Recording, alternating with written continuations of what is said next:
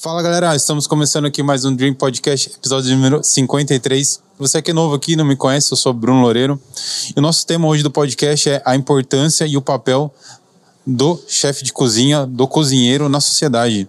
Para falar sobre esse assunto, eu trouxe meu amigo, chefe de cozinha, Matheus Norris. Falei, Matheusão, tudo bom? Tudo bem, e você, Bruno? Galera, o Matheus estudou nada menos que na IMB Morumbi, se formou lá e também tem curso na famosíssima Le Cordon Bleu. Falei Isso. certo, mano? Le Cordon Bleu, falou Le Cordon certo. Bleu.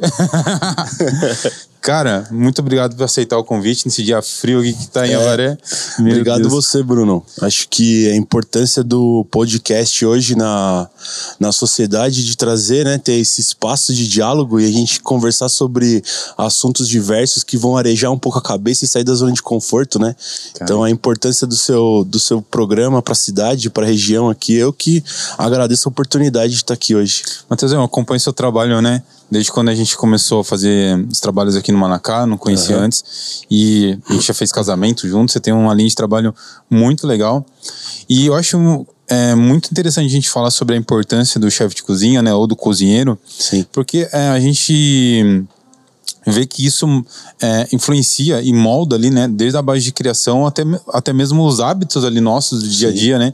Então, se a gente, vamos colocar aqui nossa região, se a gente tem o hábito, né, de tomar café é, com pão, essas coisas, Uhum. porque também tem muito a ver com os insumos que tem aqui na nossa regionalidade, né? Sim, sim.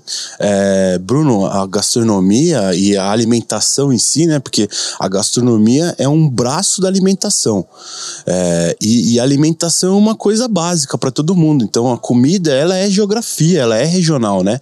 Então, é, a cultura que a gente traz, e isso vem dos nossos antepassados e, e da onde eles vieram, porque quando você. A gente tem um exemplo da migração do Brasil muito forte dos italianos, dos japoneses. Então, quando você chega num país que você não conhece, que não tem os produtos que você está acostumado a comer, e aí você entra num debate.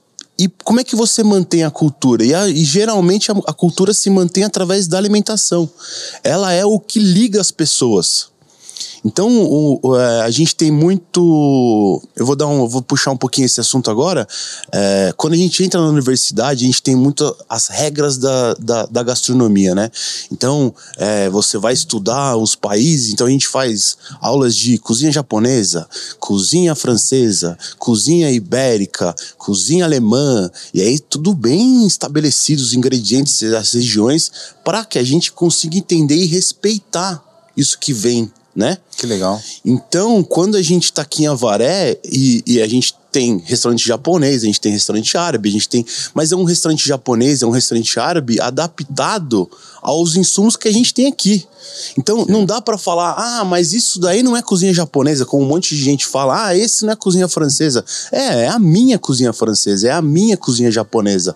Ela não tem, eu não posso ter, eu não posso ficar amarrado. Imagina, eu vou ter que, toda vez que eu for fazer um prato, eu vou ter que trazer do país o, o insumo. Isso daí é, é inviável, é, é, é ruim até pro planeta, esse deslocamento de produto para você realizar uma receita, né?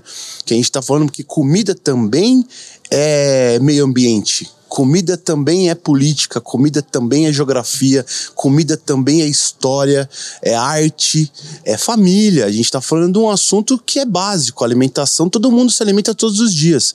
E aí a gente tem alimentação que é energética para o nosso dia a dia, mas a gente tem a alimentação do prazer também, do nosso espírito, da nossa alma, né? Que quando a gente está com nossos familiares ali e, e, e essa troca acontece e a gente se alimenta não é só de comida, a gente se alimenta de, do espírito também das pessoas, né? E esse aprendizado, que é mais ou menos o que a gente está fazendo aqui hoje, conversando e tomando um café, e, que, e isso também é gastronomia, né? E é legal porque ah, muitas pessoas as- associam né, a comida só com a parte energética, energética e nutricional, mas quando a gente é, para né, para conversar, sentar, se alimentar, não é, a gente não está sentando para comer, a gente está sentando ali para trocar ideia, ter um momento ali de, de curtição com os amigos, se conectar com as pessoas. Então, não é só isso, né? Sim. Cara, é, você falou dos insumos, né? Para trazer insumos de outros países, essas Sim. coisas. O que eu acho muito legal do seu trabalho que eu conheço aqui, você trabalha muito com a regionalidade, né? Então, os Isso. produtos que a gente tem aqui em Avaré e dos produtores locais, né? Sim. Então, eu vejo que você tem muito forte isso na sua culinária e você traz, né, é, esses, esses produtos, muitos direto do, até mesmo do produtor para sua cozinha Sim. e da cozinha pro, pro cliente. Pro cliente. É, é, isso é uma é uma linha de trabalho e, e aí tá ligado diretamente ao título do podcast, que é o papel do cozinheiro na sociedade. E como é que ele vem através. Qual que é esse papel e como é que você trabalha ele hoje, né? E, e, não, é no, e não, não é só o cozinheiro, tá? É todo cidadão. A partir do momento que você pega o seu dinheiro e você gasta ele no estabelecimento, isso é uma opinião política, pública.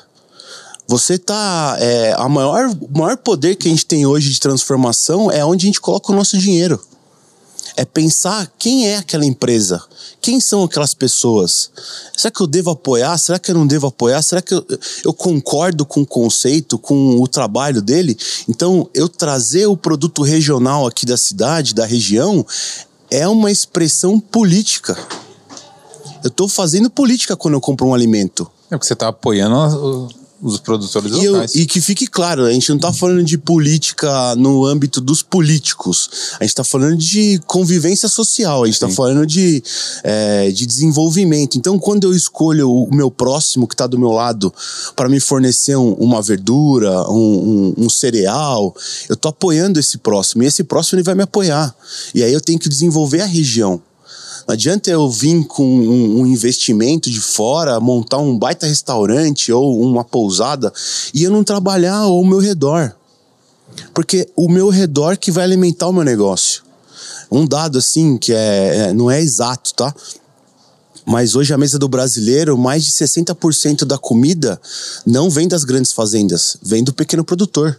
Caramba. O pequeno produtor que sustenta a mesa do brasileiro. É ele que traz diversidade. Quer dizer, é, hoje em dia não tanta diversidade, né? E aí a gente vai falar sobre isso também com o papel da história e tudo. O, o supermercado chegando, né? Porque antes a gente não tinha supermercado. Então as pessoas existia um comércio diferente de alimentação.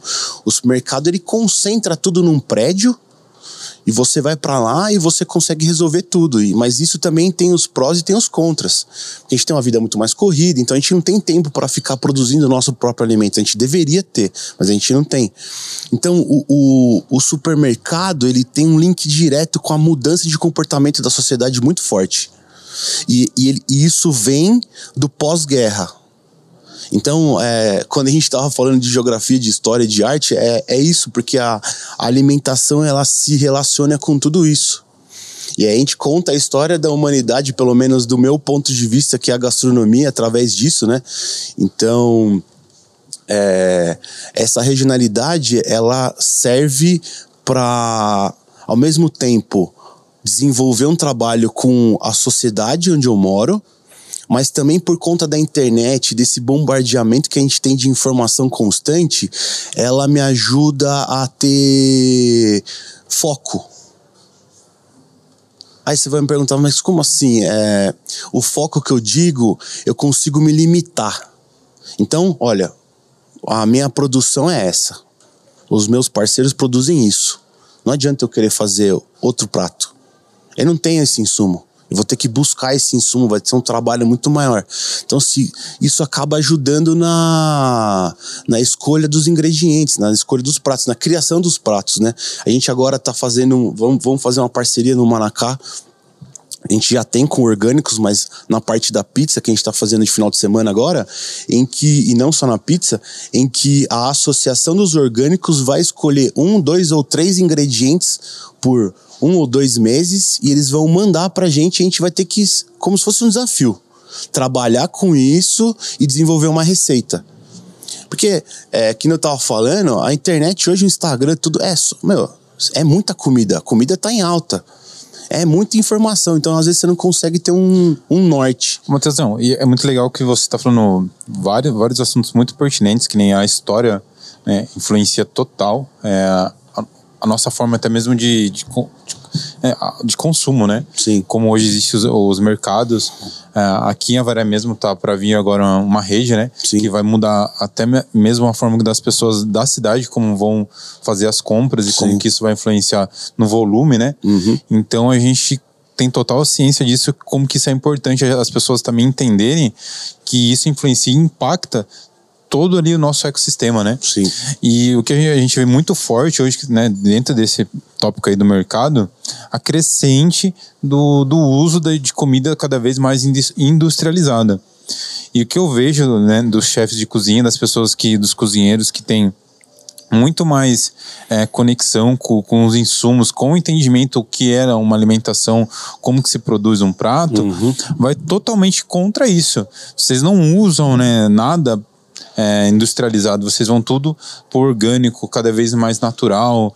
E como que você está vendo esse aumento, né? né, numa, numa fatia da população cada vez mais querer algo pronto, rápido, uhum. já picado, já congelado, Sim. às vezes pré-pronto. E como é que você está vendo isso, cara? Acho que chega a doer no seu olho, né? é, eu acho que primeiro a gente está vivendo um pós-pandemia isso já é uma coisa que trouxe uma mudança do comportamento. Ah, eu acho que ela não trouxe a mudança, eu acho que ela acelerou a mudança do consumo. Adaptação nova, né? É. Então, uh, as famílias, por um lado, bom, uniu as pessoas e as pessoas começaram a cozinhar mais, a conviver mais nos lares. Por outro lado, você tem justamente essa coisa do delivery, que eu não tô achando ruim, tá? Eu não acho ruim. Eu acho que o mercado tá para todo mundo. É, a minha única questão é até que ponto isso é, é, é importante, né? Porque eu acho que o, o, o, negócio hoje, o restaurante, o que seja que for, ele tem que. Não é só no âmbito do, da lucratividade que ele tem que trabalhar. É, ele tem que trabalhar na lucratividade, ele tem que ser, ele tem que ser é, lucrativo, ele tem que ter o rendimento dele, mas não é só isso que a gente tem que trabalhar hoje. É, hoje a gente tem que entender de meio ambiente. Então a gente tem que saber quanta embalagem que a gente está jogando fora, que tipo de embalagem que a gente usa. É, essa questão da regionalidade, de ser regional, ela vem muito também pelo consumo de, de combustível então, se o meu produtor está próximo, essa logística de produção ela é muito mais curta até chegar no restaurante. Então, a gente tem menos consumo de combustível, menos feito estufa. É, então, eu acho que é. Não sei se eu te respondi, mas é, todo mundo tem o seu espaço no mercado. Eu acho que o empresário começar a entender que não só ele precisa da venda, mas ele precisa entender o que estava falando do ecossistema todo. Eu acho que é esse é o ponto, e eu acho que a partir da, da uns, de uns 10 anos para cá, isso tem sido mais constante, a, a, o diálogo sobre isso, a conversa, a discussão. E eu acho que. E, e aí a gente vai nesse ponto, né? O, o, o cliente, e é o que eu falei no início, o, ele faz a escolha dele onde ele coloca o dinheiro. Então, será que eu apoio aquela empresa? Será que eu sou. É, será que eu concordo com o posicionamento deles? E, e, não é só de mercado, é de vida mesmo. É como é que ele trata os funcionários dele, como é que essa empresa trata os funcionários, como é que essa empresa é, trabalha o meio ambiente, como é que essa empresa trabalha o social, qual que é o papel dessa empresa. Não é só dar lucro, a gente está aqui é para vida, porque só lucro é muito chato. Porque a gente atinge, uma hora a gente vai atingir, trabalhando duro, fazendo um trabalho legal de pesquisa, a gente vai alcançar isso. Mas e aí, é só isso que a gente vai fazer? A gente não vai desenvolver pessoas, a gente não vai desenvolver a nossa região? A gente vê muita gente, vários amigos nossos, é, passaram adolescência aqui, escola, faculdade, e aí é, é, é esse êxodo as pessoas saem daqui, elas não voltam mais. A gente não consegue, a gente consegue, é mais lento, desenvolver, porque as cabeças pensantes, todas são, né? Todas são pensantes, mas é, tiveram oportunidade talvez de estar tá convivendo com pessoas que têm um pensamento mais aberto, mais arejado, que eu acho que é esse espaço de discussão que a gente está tendo agora no podcast, que é uma coisa nova na sociedade, que a gente está aprendendo a viver com isso. É, as pessoas vão embora, elas não voltam. E elas vêm para cá, nossa, mas a Varé continua a mesma coisa. Nossa, mas a Varé não tem nada para fazer. Mas nossa, a Varé. Mas, meu, o que, que você está fazendo para que isso mude? Qual é o papel, o seu papel? Eu sei o meu. Eu atingi ele? Não sei. Eu achei muito legal que quando eu comecei. Porque muito. Acho que as pessoas. É, Eu, quando eu comecei a entender a forma que você, tra que você trabalha, né? Porque a gente fez vários trabalhos juntos, inclusive Uhum. fotografei você várias vezes, e ver ali como que você escolhe cada ingrediente, e, e eu ver isso, né? Que, meu, são todas pessoas locais aqui que, que te fornecem. Uhum. E eu acho isso muito interessante, porque é, você veio com uma característica, literalmente assim, uma ideia muito formada. Eu vou trabalhar com as pessoas regionais e eu tenho uma linha de pensamento, a minha cozinha é bem definida. Como que você foi desenvolvendo isso, cara? Porque a gente, as pessoas que vêm aqui consomem, elas veem a sua identidade ali. Sim. Como que você foi construindo isso? Cara, isso eu tô construindo ainda, Legal. tá? É... Falar pra você, e, e nem tudo são flores, né? Aí, a- o pessoal vê as cachaças que a gente toma, mas não vê os tombos que a gente leva, né? Então, vou te dar um. Eu fiquei 10 anos fora. Morei em algumas cidades do Brasil, fiquei, tive uma experiência um tempo fora do Brasil. E antes de vir para Varé, eu tinha. Eu estava dois anos em São Paulo. Então, saí de São Paulo, aquela mentalidade da capital, né? Tava, tive, tive uma ótima experiência de trabalho lá, conheci pessoas legais. Vim para cá com a sede de fazer as coisas acontecerem aqui. Mas aí a gente entra num outro ritmo, numa outra cultura, totalmente diferente. O Brasil é gigante. Você, você não precisa nem mudar de estado para você mudar de cultura, você muda de cidade né? Então você sai do, da capital ali com aquele pensamento, é, é, aquele caldeirão de informação e de cultura 24 horas, aquela loucura, é, aquela loucura gostosa que a gente fala, né? Aquela coisa viciante, né? Que, que, que, que São Paulo te dá essa. Você fomenta a sua curiosidade lá, né? Você tem pessoa do mundo inteiro. Então, meu, você tá tomando num bar, você tá, encontra um alemão, você encontra um francês, você encontra. Então, essa troca cultural é muito legal e te coloca num, num modelo de vida. Quando eu venho para Varé, eu entro em, em- em choque com isso. Porque eu queria fazer a coisa acontecer. Não, tem que acontecer. Por que, que não vai acontecer aqui? E aí, cara, e meu pai, e meu pai é um cara que ele não teve muito estudo acadêmico, mas ele teve. é, meu pai era um cara que escutava muitas pessoas, então a cultura vernacular na vida do meu pai era uma coisa muito forte, assim. E ele me falava, Matheus, tenha calma, as coisas vão acontecer, você tem que sair desse ritmo, você tá vindo numa outra velocidade, as pessoas daqui não são assim. Não adianta, você não vai mudar elas. E aí eu, como assim, pai? As coisas têm que acontecer, pô. Vambora, trabalhar. Meu avô falava, é trabalho, trabalho, trabalho. E realmente é trabalho, mas não é só isso. É relação. A gente precisa ter relação, a gente precisa criar conexão com as pessoas. Elas precisam estar perto da gente e acreditarem no que a gente acredita. E como é que você faz isso só entrando em atrito? Porque daí o Matheus entrava em atrito com o fornecedor Y, o Matheus entrava em atrito com o fornecedor X. Não, mas você não tá me entregando no prazo, esse produto não tá na qualidade que eu quero. E como é que você faz isso? E aí você vai. é, vou- o pessoal do Orgânico está escutando aqui, eu sou fã deles e o trabalho deles é pé, né? Para não falar um palavrão aqui, mas é um baita trabalho. Eles são pessoas especiais, eu acho que. Porque eles veem o, o trabalho deles não só uma fonte de dinheiro, mas uma fonte de é, aplicar o seu papel de cidadão no mundo. Eu acho que é, eles conseguem entender isso.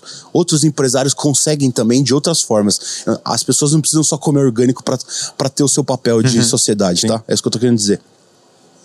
Então, meu pai falava, Mateus, a vida é a ciência dos relacionamentos. Não adianta. Você tá vindo com a cabeça de São Paulo, eles, aqui não é São Paulo, aqui é Avaré. E se você quiser desenvolver alguma coisa aqui, você vai ter que aprender a pensar como o pessoal daqui pensa. Você vai ter que ter a velocidade deles. E eles não vão ter a sua velocidade, eles vão ter. Você que vai ter que se adaptar. Você tá querendo, você- o caminho que você está querendo traçar, ele é muito mais difícil. Porque você está querendo mudar o seu entorno.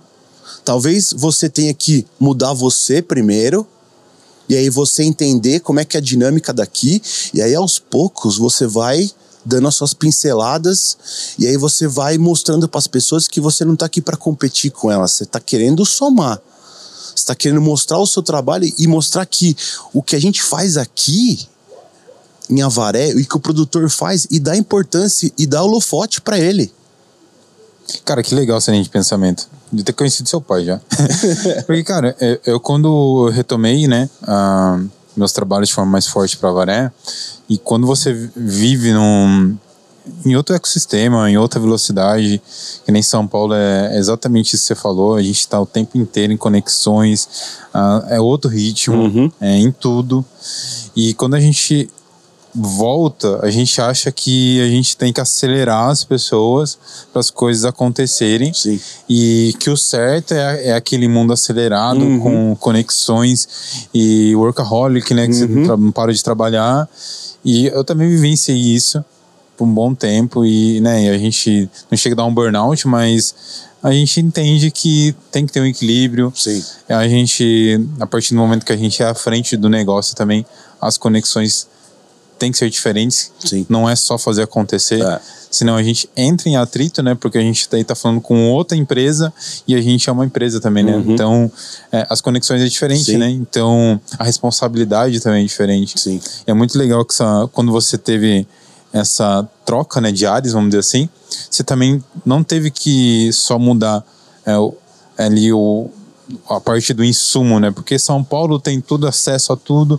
Aqui você teve que Sim. adaptar não só a cozinha, mas também a sua linha de pensamento, né? Sim. Acho que isso é um ensinamento que você passou pra galera. Não, É e foi incrível. Um, é, e foi o, acho que o maior ensinamento foi para mim mesmo. Porque a- isso acontece um pouco no âmbito da, pelo menos para mim, tá? Eu venho de uma família protestante. Então a, a religião sempre foi muito importante para minha família. E eu sou um cara que sempre questionei muito as coisas, os porquês, né? E eu via no ambiente da religião ali que eu não podia ter muito porquê. Ah, por que isso, por que aquilo e tal. E, e nesse ponto do aprendizado aqui, ele acontece, Bruno, justamente porque, como eu tinha falado antes, a gente. Cara, eu, eu que tô ganhando nisso tudo, na verdade. Porque eu tô aprendendo e otimizar não é a palavra que vem na minha cabeça agora, porque eu acho que isso é uma coisa do da, né, é, é muito monetário, sabe? Eu acho que eu tô aprendendo a viver nesse, cara, eu passo mais tempo com a equipe da cozinha do que eu passo com a minha família. Eles são minha família. O pessoal que trabalha comigo, eu, tra trabalho meu, vários dias da semana, várias horas. Eles passam um tempão comigo. Passo mais tempo com eles que eu passo com a minha mulher e com a minha mãe. Então, é, se não existir essa troca, é tempo perdido. E aí, e, e aí é o lance que eu falo para eles. A gente tem que chegar, Bruno, com o copo meio cheio. Não adianta chegar com o copo cheio. Porque daí, cara, toda a informação que eu tô colocando ali, ela tá sendo. Ela vai embora. Se eu chegar sempre numa mesa de discussão com meu copo cheio e achar que isso, essa minha verdade é a verdade do mundo, eu tô perdendo chance de aprender com você, eu tô perdendo chance de aprender com o meu cozinheiro, eu tô perdendo chance de aprender com a minha ajudante de cozinha. E aí eu vou te dar um exemplo. Eu, em São Paulo, eu fiz a, um trabalho no Hilton, no hotel. E antes desse trabalho, eu tinha sido chefe de cozinha de um hotel lá em Ilhabela. Foi minha primeira experiência como chefe de cozinha. E depois eu vou pegar o engate desse hotel de novo para te contar uma outra história. E nesse hotel a gente tinha uma. As, as camareiras não eram nenhuma, nenhuma, não era uma, nenhuma coisa do meu setor. O hotel tinha um problema de que as camareiras às vezes esqueciam de olhar a validade de todos os produtos do frigobar. Então, quando a gente tá falando de hotelaria, a gente tá falando de experiência. A pessoa saiu da casa dela e ela tá indo para um lugar que talvez ela já conhece ou não. E ela vai morar durante um, dois, três, uma semana, um mês naquele espaço. Então é, já é uma relação delicada. A pessoa já sai da zona de conforto dela, mesmo sendo as férias, uma coisa para aproveitar, e ela entra num ambiente que não é a casa dela. Então você já tem uma. Então tem que estar tudo muito limpo, organizado, entre outras coisas. Então, as camareiras às vezes não é, um, um chocolatezinho, um refrigerante, tinha vencido dois, três dias. E aí o hotel construiu uma baita experiência desse cliente ao longo da estadia dele. Então, a recepção foi legal, o café da manhã dele foi legal, o garçom que atendeu ele foi legal, o chefe de cozinha que atendeu ele foi legal, a comida tava boa tal. Então você tá construindo uma experiência. Aí o cara chega no quarto à noite e vai tomar um refri. Aí ele pega o refri e tem gente que vê. E eu sou um cara que vejo validade das coisas. Não que eu concorde com todas, mas. E aí o cara pega. Puta, mano. Essa Coca-Cola tá vencida. E aí não, não acabou na Coca-Cola. Aí o cara pensou, mas se essa, essa Coca-Cola tá vencida, o que, que a cozinha tá usando no restaurante?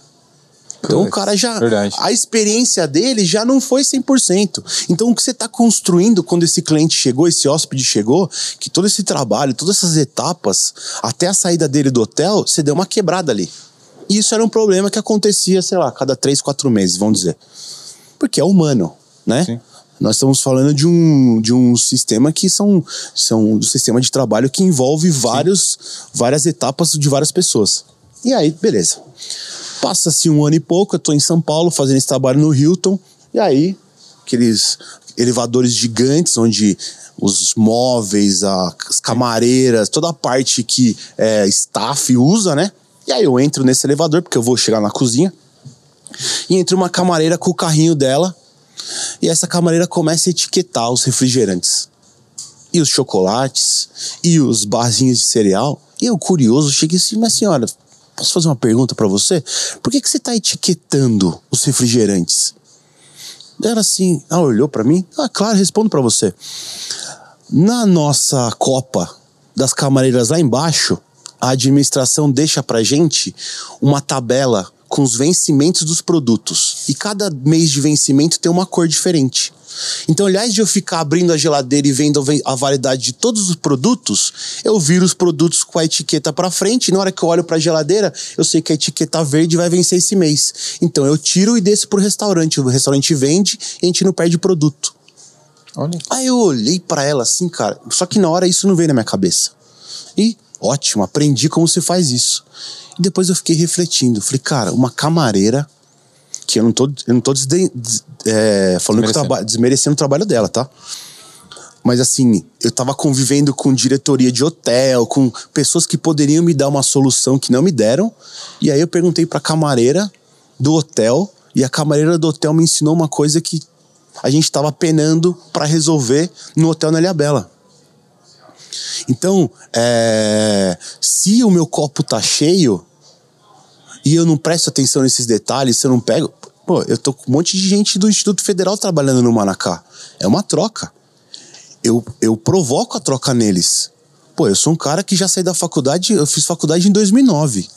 Essa molecada tá fazendo faculdade em 2021, 2022. Então a cabeça deles tá muito diferente da minha. E eu preciso estar dentro desse assunto. Então o que eu provoco muito na cozinha é: é só eu que tenho que explicar as coisas aqui e falar? Ah, é só minha voz? Eles têm que ter, eles têm que entender que tem um momento do, do dia e do, e do movimento do restaurante, que sim, a minha voz tem que ser a líder e tem que reger essa orquestra, que é a cozinha, né? Que são várias peças e vários instrumentos tocando ao mesmo tempo para se unir e levar o prato na mesa. Mas essa troca tem que vir deles também. Eles têm que trazer assunto novo para mim. Eles têm que refrigerar, minha, é, arejar minha cabeça um pouco. Talvez, chefe, olha, essa linha de pensamento sua esteja um pouco ultrapassada. Ou a gente tem um conceito novo. No máximo que eu ten- tento me atualizar, tem que ser isso. Cara, eu vou falar pra você, eu saio na para visitar os produtores e cada visita que eu faço, Bruno, eu aprendo um monte de coisa. Porque são coisas que você não aprende na academia. Não é acadêmico. É aquela coisa que eu tava falando, é essa cultura vernacular. É um cara que. Eu vou dar um exe- outro exemplo pra você. A gente foi fazer uma viagem pro Rio Grande do Sul pra visitar os produtores de uva lá. Praça, porque eu sou um cara que é, não é só regional, a minha coisa é do Brasil, né? Da América do Sul, vamos dizer assim. Eu tenho muito foco nessa parte da de utilizar coisas nacionais e tal para desenvolver esse trabalho, porque eu acho que é para onde o dinheiro tem que ir mesmo. E a gente foi lá e o pessoal do Orgânicos aqui de Avaré, Avaré hoje nós estamos gravando o podcast, Avaré amanheceu 6 graus, frio pra caramba, né? Sensação Pior que essa. Sensação pior que essa. Risco de geada essa semana, então os produtores estão bem é, aflitos, né? Porque a geada mata e acaba com a produção. E aí, eu conversando com o pessoal do Orgânicos, o pessoal me mostrou um vídeo de um senhor japonês fazendo uma, uma, um equipe, um- uma técnica para que não congele os alimentos na geada. E aí eu tô lá no Rio Grande do Sul, a mulher mora no Portugal, vai pra França, os países mais desenvolvidos que você pode ter, com vinificação há mais de 500 anos, os caras produzem vinho. E aí conversando com ela, ela falou, putz, cara, lá no Rio Grande, lugar frio também, na França esse ano o negócio vai ser feio. Eles estão com previsão de, de geada forte lá. E aí o que, que eles fazem lá na França? Os caras colocam uns tanques com combustível como se fossem umas velas gigantes. Então, é, a foto é linda, mas a situação é uma merda. Então, você olha aquela plantação de, de uva com aquelas chamas assim, todo mundo tira foto, vira uma coisa super bonita na internet. Mas aquilo é um perrengue, um gasto danado pro produtor de uva. E aí eu mandei pra ela, eu falei, Lisete, olha esse vídeo aqui do japonês aqui do interior de São Paulo fazendo um equipamento com talvez um décimo do custo. E aí? E aí essa mulher olha, Matheus, me manda esse vídeo, vou mandar pros produtores de uva lá da, da França agora. Porque eles gastam fortuna com combustível para manter essa uva quente, para ela não congelar. E tava lá o japonês aqui do estado de São Paulo usando uma lata de tinta, óleo de cozinha e serragem para manter. E aí tem um nome que eu não vou lembrar agora, isso, essa técnica, né? Porque daí que acontece? E ainda tem um outro lance. O japonês falando lá na. Não vou lembrar o nome dele agora, peço até desculpas, né? Ele falando: se a fumaça subir, e aí eu não vou, não vou ser. É, falar que eu sei o, o, o que acontece, né? Mas é, era assim: se a fumaça estabelecer baixa, vai ter geada. Se a fumaça subir, não vai ter geada. Caramba. E aí, você fala isso pra produtora de vinho que produz vinho há mais de 30 anos e conhece um monte de produtor na Europa. E aí ela manda um vídeo desse pros caras lá na França. E aí, como é que você fala que a cultura vernacular e esse ensinamento que você tem com as pessoas não vale a pena? Isso aí não tem faculdade que dê isso. Cara, é muito legal, porque eu acho que quando você, você fez a faculdade, você aprendeu ali a estrutura né, de tudo. Sim. Aí quando você foi fazer ah, o curso né, da Le Cordon Bleu, lá no Peru, Sim. acho que expandiu somente para outro nível, né? Porque lá a Le Cordon Bleu é uma das é, universidades, né? É universidade, né? Posso falar universidade? É, acho que sim. É uma escola de ensino centenária, né? Uhum. Ela acho que está presente em 35 países. Sim. E acho que a grande, não sei se todos, mas aí você me corrige, se todos ou a grande maioria dos professores eh, são grandes chefes ou trabalhando em grandes restaurantes, ou são chefes eh, que têm estrela Michelin. Então ali a, a sua a sua percepção sobre a cozinha deve ter sido uma transformação gigantesca e é muito legal que você vivenciou isso com com grandes chefes, né?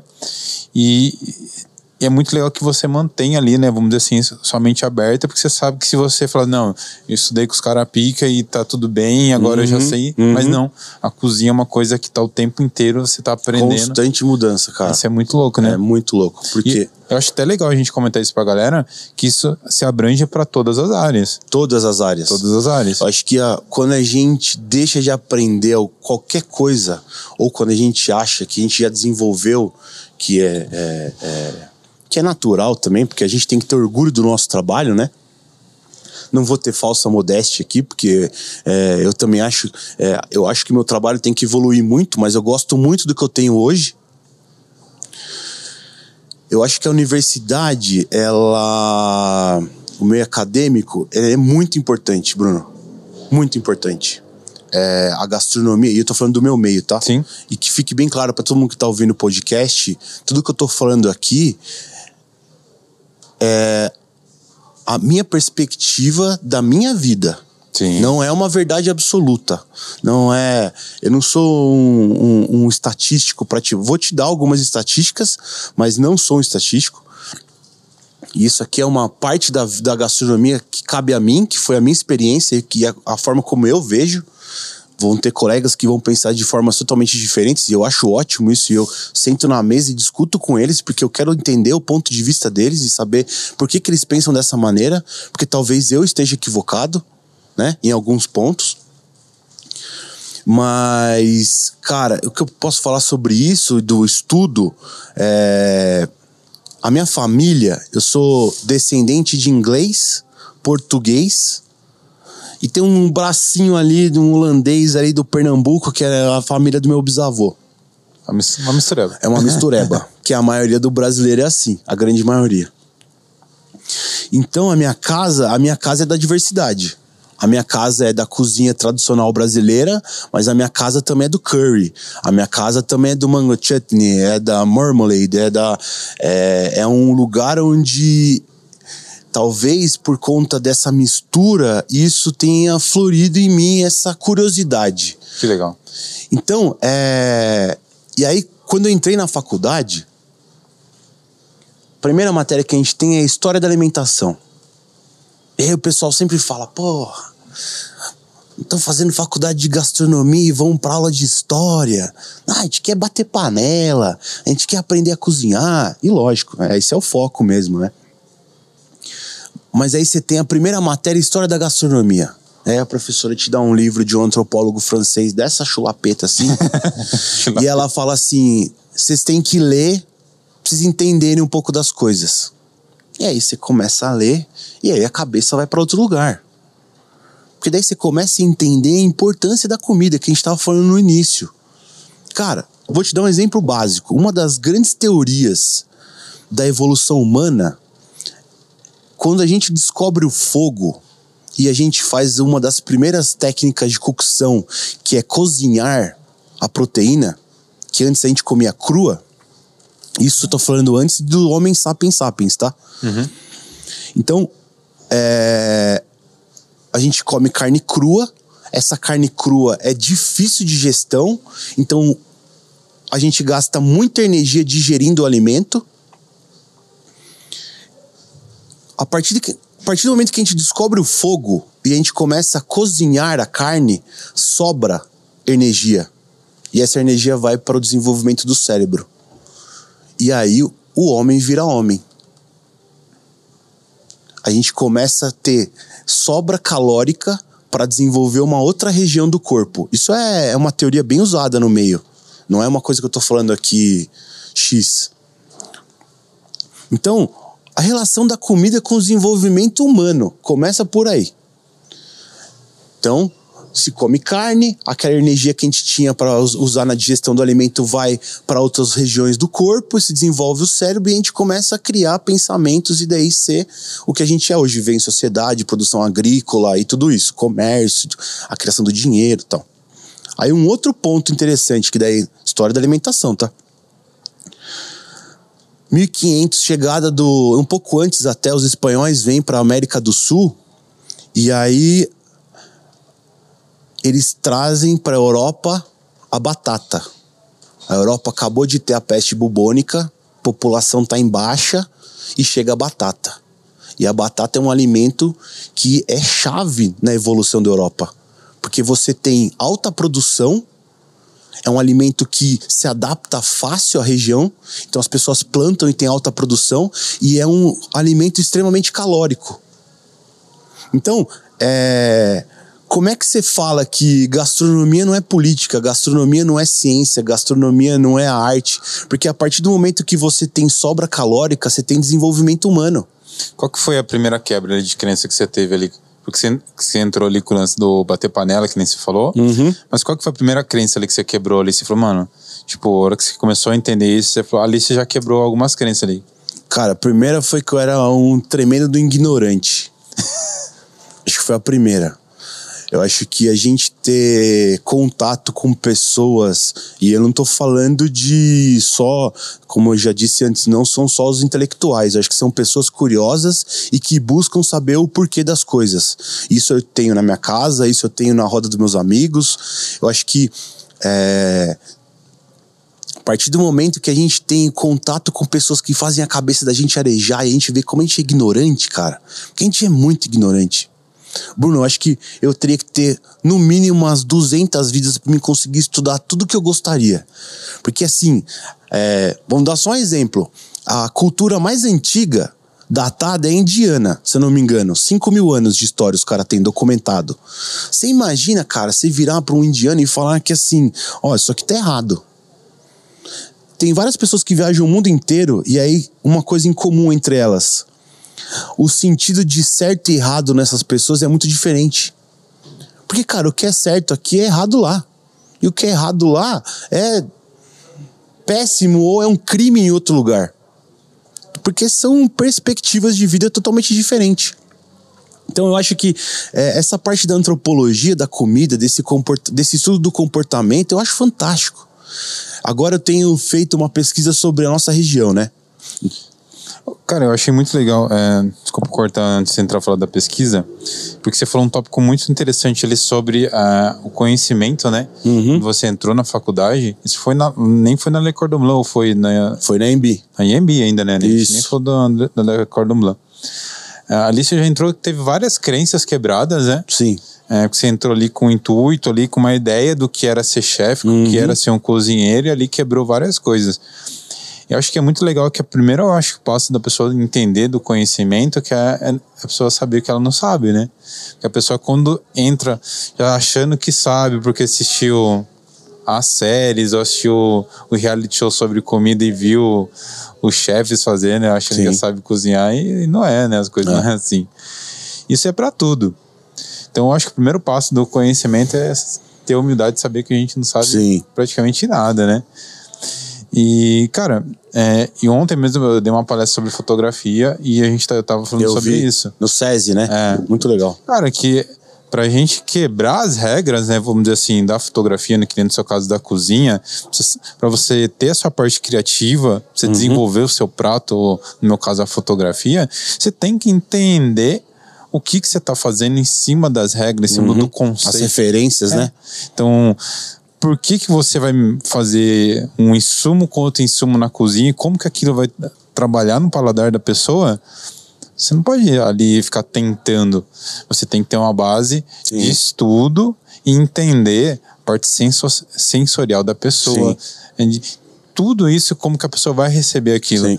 No seu caso, né, degustativa, olfativa, visual, né? Que a pessoa vai Cult ver. Cultural total, né? cultural. né? Eu vejo as suas fotos, você tem muita foto no campo. Por quê? Porque é uma característica da nossa região Local, aqui. É. Então as pessoas, a familiaridade da maioria das pessoas que você fotogra fotografa, elas querem uma foto no campo. Porque às vezes o vô delas tinha uma fazenda, uma chacrinha, um sítio, e essa é conexão com a terra é muito forte aqui. Sim. Então, é, outra coisa que a gente aprende, mas essa eu demorei uns 10 anos para aprender, Bruno, foi que eu não cozinho para mim, cara. Eu cozinho pro meu cliente e eu não posso colocar o meu cliente na mesma posição que a minha. Eu sou um ficcionado por comida. Eu, eu consumo isso todos os dias, 24 horas. Seja na internet, seja no restaurante, seja numa biblioteca. Eu sempre estou focado nisso, comportamento humano e gastronomia. O meu cliente, às vezes, meu, ele nem sabe o que, que o produtor está fazendo. E aí eu tô jogando um produto para ele que ele não consegue entender às vezes. Então também tem que caber da minha parte a humildade de preparar o campo para essa pessoa receber essa informação. Exatamente. E não falar, pô, esse cara é um ignorante, não sabe comer e papapá, você entendeu? É, só quer saber de frango com catupiry. Mas, bom, vamos estudar a história do catupiry. Por que, que a galera consome tanto isso? Porque, cara, é. Por que as pessoas consomem tanto isso? É Boa pergunta. Ó, eu vou te dar um exemplo. Existe um, uma pesquisa no mundo sobre os aromas e os sabores. E aí eu vou te colocar um exemplo que é a baunilha. A baunilha é o aroma mais aceito no mundo. Ah. Em qualquer região que você vai do planeta, se você fizer o teste aromático, as pessoas vão falar que se sentem bem cheirando baunilha. Por quê? Porque é uma característica da planta.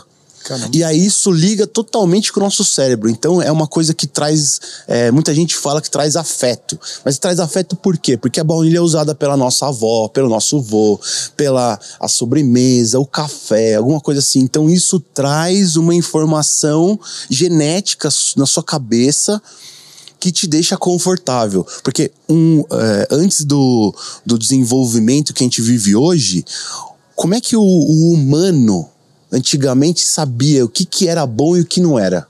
Pelo cheiro? Pelo cheiro e pelo. Então, quando ele sentiu um cheiro agradável, era, um, era uma informação que talvez esse alimento fosse bom. Se ele experimentasse uma comida e não tivesse muita rejeição, se fosse muito amargo, se não fosse muito ácido, era uma coisa mais confortável, então ele sabia que isso era um alimento talvez bom para consumo. E aí você vai, né? A gente está falando hoje de uma era digital em que os dados valem mais que petróleo pela primeira vez, né? Então você coletar dados é super importante. E a gente faz isso constantemente todos os dias, até sem querer. Eu venho aqui no salão do Manacá, eu vou nas mesas, eu falo com os clientes o que eles estão achando, o valor, foi, foi, foi um atendimento legal, a comida estava boa, qualquer observação que eles tiverem, porque isso é informação que eu preciso. Porque às vezes, Bruno, eu tô lá na minha viagem regional do queijo com não sei o que. Vou dar um exemplo pra você. A gente lançou semana retrasada uma pizza que usa o queijo de um produtor lá de Bofete e uma geleia de um produtor aqui de Avaré. Uma produtora. E aí eu não vou fazer merchan de um, senão eu vou ter que fazer merchan de todo mundo. e aí. É... Queijo com geleia é uma coisa até que aceitável para um grupo de pessoas, mas eu falei assim, putz, será que na pizza vai dar certo, cara? E aí uma coisa é eu fazer a pizza e escutar meu cliente. Outra coisa é eu botar a pizza e falar assim, ah, os caras têm que comer e dane-se. Se eles não gostarem, problema deles. É, não é assim, eu tô coletando dados, eu preciso saber o que as pessoas querem comer. E aí, pra minha surpresa, a galera adorou. E eu achei, eu fiquei muito feliz. Falei, porra, uma coisa regional que eu tô conseguindo passar um, um pouco da minha vida aqui, da minha, da minha experiência profissional, pro cara comer, o cara tá curtindo uma coisa totalmente diferente. Quer dizer que talvez as pessoas, por conta desse, de, de, dessa movimentação da gastronomia, eu acho que na internet, na televisão, tudo isso, as pessoas estão se permitindo mais até as experiências. Cara, por que, que você vai no restaurante e pede sempre o mesmo prato? Nossa, eu não... Porque é confortável. Porque você não quer sair desse. Não, porque para mim tá bom, isso aqui eu gosto. E assim, outra coisa que eu tenho para falar: nem todas as experiências gastronômicas vão ser boas. A gente tá falando, vou, vou dar um exemplo aqui, o Alex Atala, que é uma referência na gastronomia até hoje. Uhum. O cara que colocou a comida brasileira, um dos, né? Ele não é o único, então várias pessoas colocaram, mas ele é um exemplo. Alex Atala faz prato, muitas pessoas que eu conheço foram comer lá e falaram que não gostaram. Ah, eu não gostei. Mas talvez ele tenha feito aquele prato não foi para não foi para você gostar, foi para te impactar, para você refletir. Então tem uma sobremesa famosa dele que ele coloca uma formiga na sobremesa. É, a pessoa come aquele inseto, primeiro aí nós estamos falando de um trabalho de várias camadas, né? Então, primeiro, a camada, o uso do inseto na alimentação. A gente está falando de uma cadeia de produção de carne e proteína hoje que está causando vários problemas ambientais para gente. Então, primeiro ponto, o uso do inseto. Vários insetos têm muita proteína. E a gente não consome eles. Por quê? Cultural. Daí o cara já. A primeira barreira é ali da pessoa. O cara colocou, você tá pagando, sei lá, 700 reais um menu degustação dele. O cara tá me servindo uma formiga? tá maluco? né? Né? Essa primeira coisa que você tem, é, você pô. tá maluco? Esse cara tá botando uma formiga. Ô, ô, ô, ô, garçom, por favor, tem uma formiga no meu prato aqui. E aí. Vocês estão loucos, pô. É, e aí aquela coisa de você. E é, o mesmo movimento. Você vai numa galeria de arte e você passa 15 minutos pelos quadros. Ah, esse é bonito, esse é feio, esse é bonito, esse é feio, esse é bonito, esse é feio, esse é bonito, esse é feio. Você não para para analisar o que aquilo tá querendo te impactar. E aí o, o trabalho de um grande chefe começa por aí. Então ele já, para quem tá antenado no assunto, o cara já sabe que ele quis provocar a, aquilo. Então o uso do inseto na alimentação. Depois, o que a formiga come geralmente é o gosto que ela vai ter. Então, é, no caso, ele usou uma saúva que se alimentava de folhas de eucalipto. Então, na hora que o cara comia a formiga junto com a fruta, vinha um gosto de menta, herbal. Então, prime... aí é o segundo ponto, o ponto da, da degustação. Então, aquilo te impressiona. Às vezes você não pode gostar, mas eu te garanto que abriu uma nova gavetinha dentro da sua cabeça E aí o, o, o garçom vem à mesa e ele te explica tudo, tudo isso. Então, é, às vezes a comida, ela não tá. é, ela, ela, ela existe em momentos. Existe um momento de você ir no restaurante tradicional que você gosta com a sua família e ter aquele momento de lazer, de descontração, das pessoas estarem conversando, mas também existe um momento de reflexão. E às vezes você ir para esses lugares é isso. Ele não tá querendo botar uma comida gostosinha no seu prato, ele tá querendo botar, ele impactar você, fazer você refletir. Cara, é muito legal o que você tá falando, porque, exemplo, assim, é, você falou assim, eu, eu cozinho, né, pro, pros meus clientes, né? Isso é Uhum. muito legal. Porque é, a gente tá falando da, da, da experiência do, do, do cliente aí, né? Sim. Ah, que nem você falou do menu degustação, né? Que é onde Sim. que rola todas essas quebras, também tem mesmo de, de crenças das, das pessoas sobre Sim. a proteína. Isso é muito legal, né? Porque a gente sabe do, do impacto, né? Sim. Principalmente das redes de fast food que trabalham com hambúrguer, né? Sim. A gente precisa falar nome aqui. Não. Mas isso gera um impacto gigantesco global. Gigantesco. E, cara, é, e uma, foi um do- dos pontos que a gente tava, que eu falei ontem na palestra. Porque a, no caso, os estudantes eles vão fazer um projeto fotográfico e eu tava, tô fazendo essa mentoria é, no SESI. E foi exatamente o que eu tava conversando com eles. Falei, gente, é, é diferente você fazer uma foto para você, onde você tá trabalhando na parte artística sua ali, mas onde você tem que ter um embasamento, lembra? Sempre ter um embasamento do que, que você quer quebrar de regra. Sim. Mas também é, a foto, as pessoas têm que in- interpretar aquilo, a pessoa tem que ter uma, tem a parte sensori- sensorial da pessoa.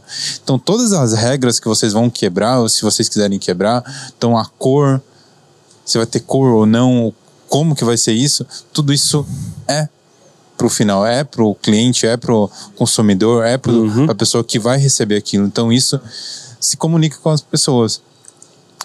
E aí, o ponto que eu quero chegar, porque hoje é, o, o seu menu, você tem sempre essa troca com o cliente, você tem alguns insumos que é muito presentes em todos os seus pratos. Como que você está trabalhando isso hoje? Exemplo assim, como que é a escolha sua? Como que você está trabalhando e como que você está montando sempre o seu menu? Como que você dá esse norte hoje com né, o feedback Sim. dos clientes, né? Que você sempre está aqui no Sim. salão. Tá, vamos lá. Quando a Paula me chamou para montar o Manacá restaurante, que já existia o café e a floricultura e a cerâmica, ela me deu um- um- uma ideia do que ela tinha. E em cima disso eu busquei um conceito e implementei esse conceito.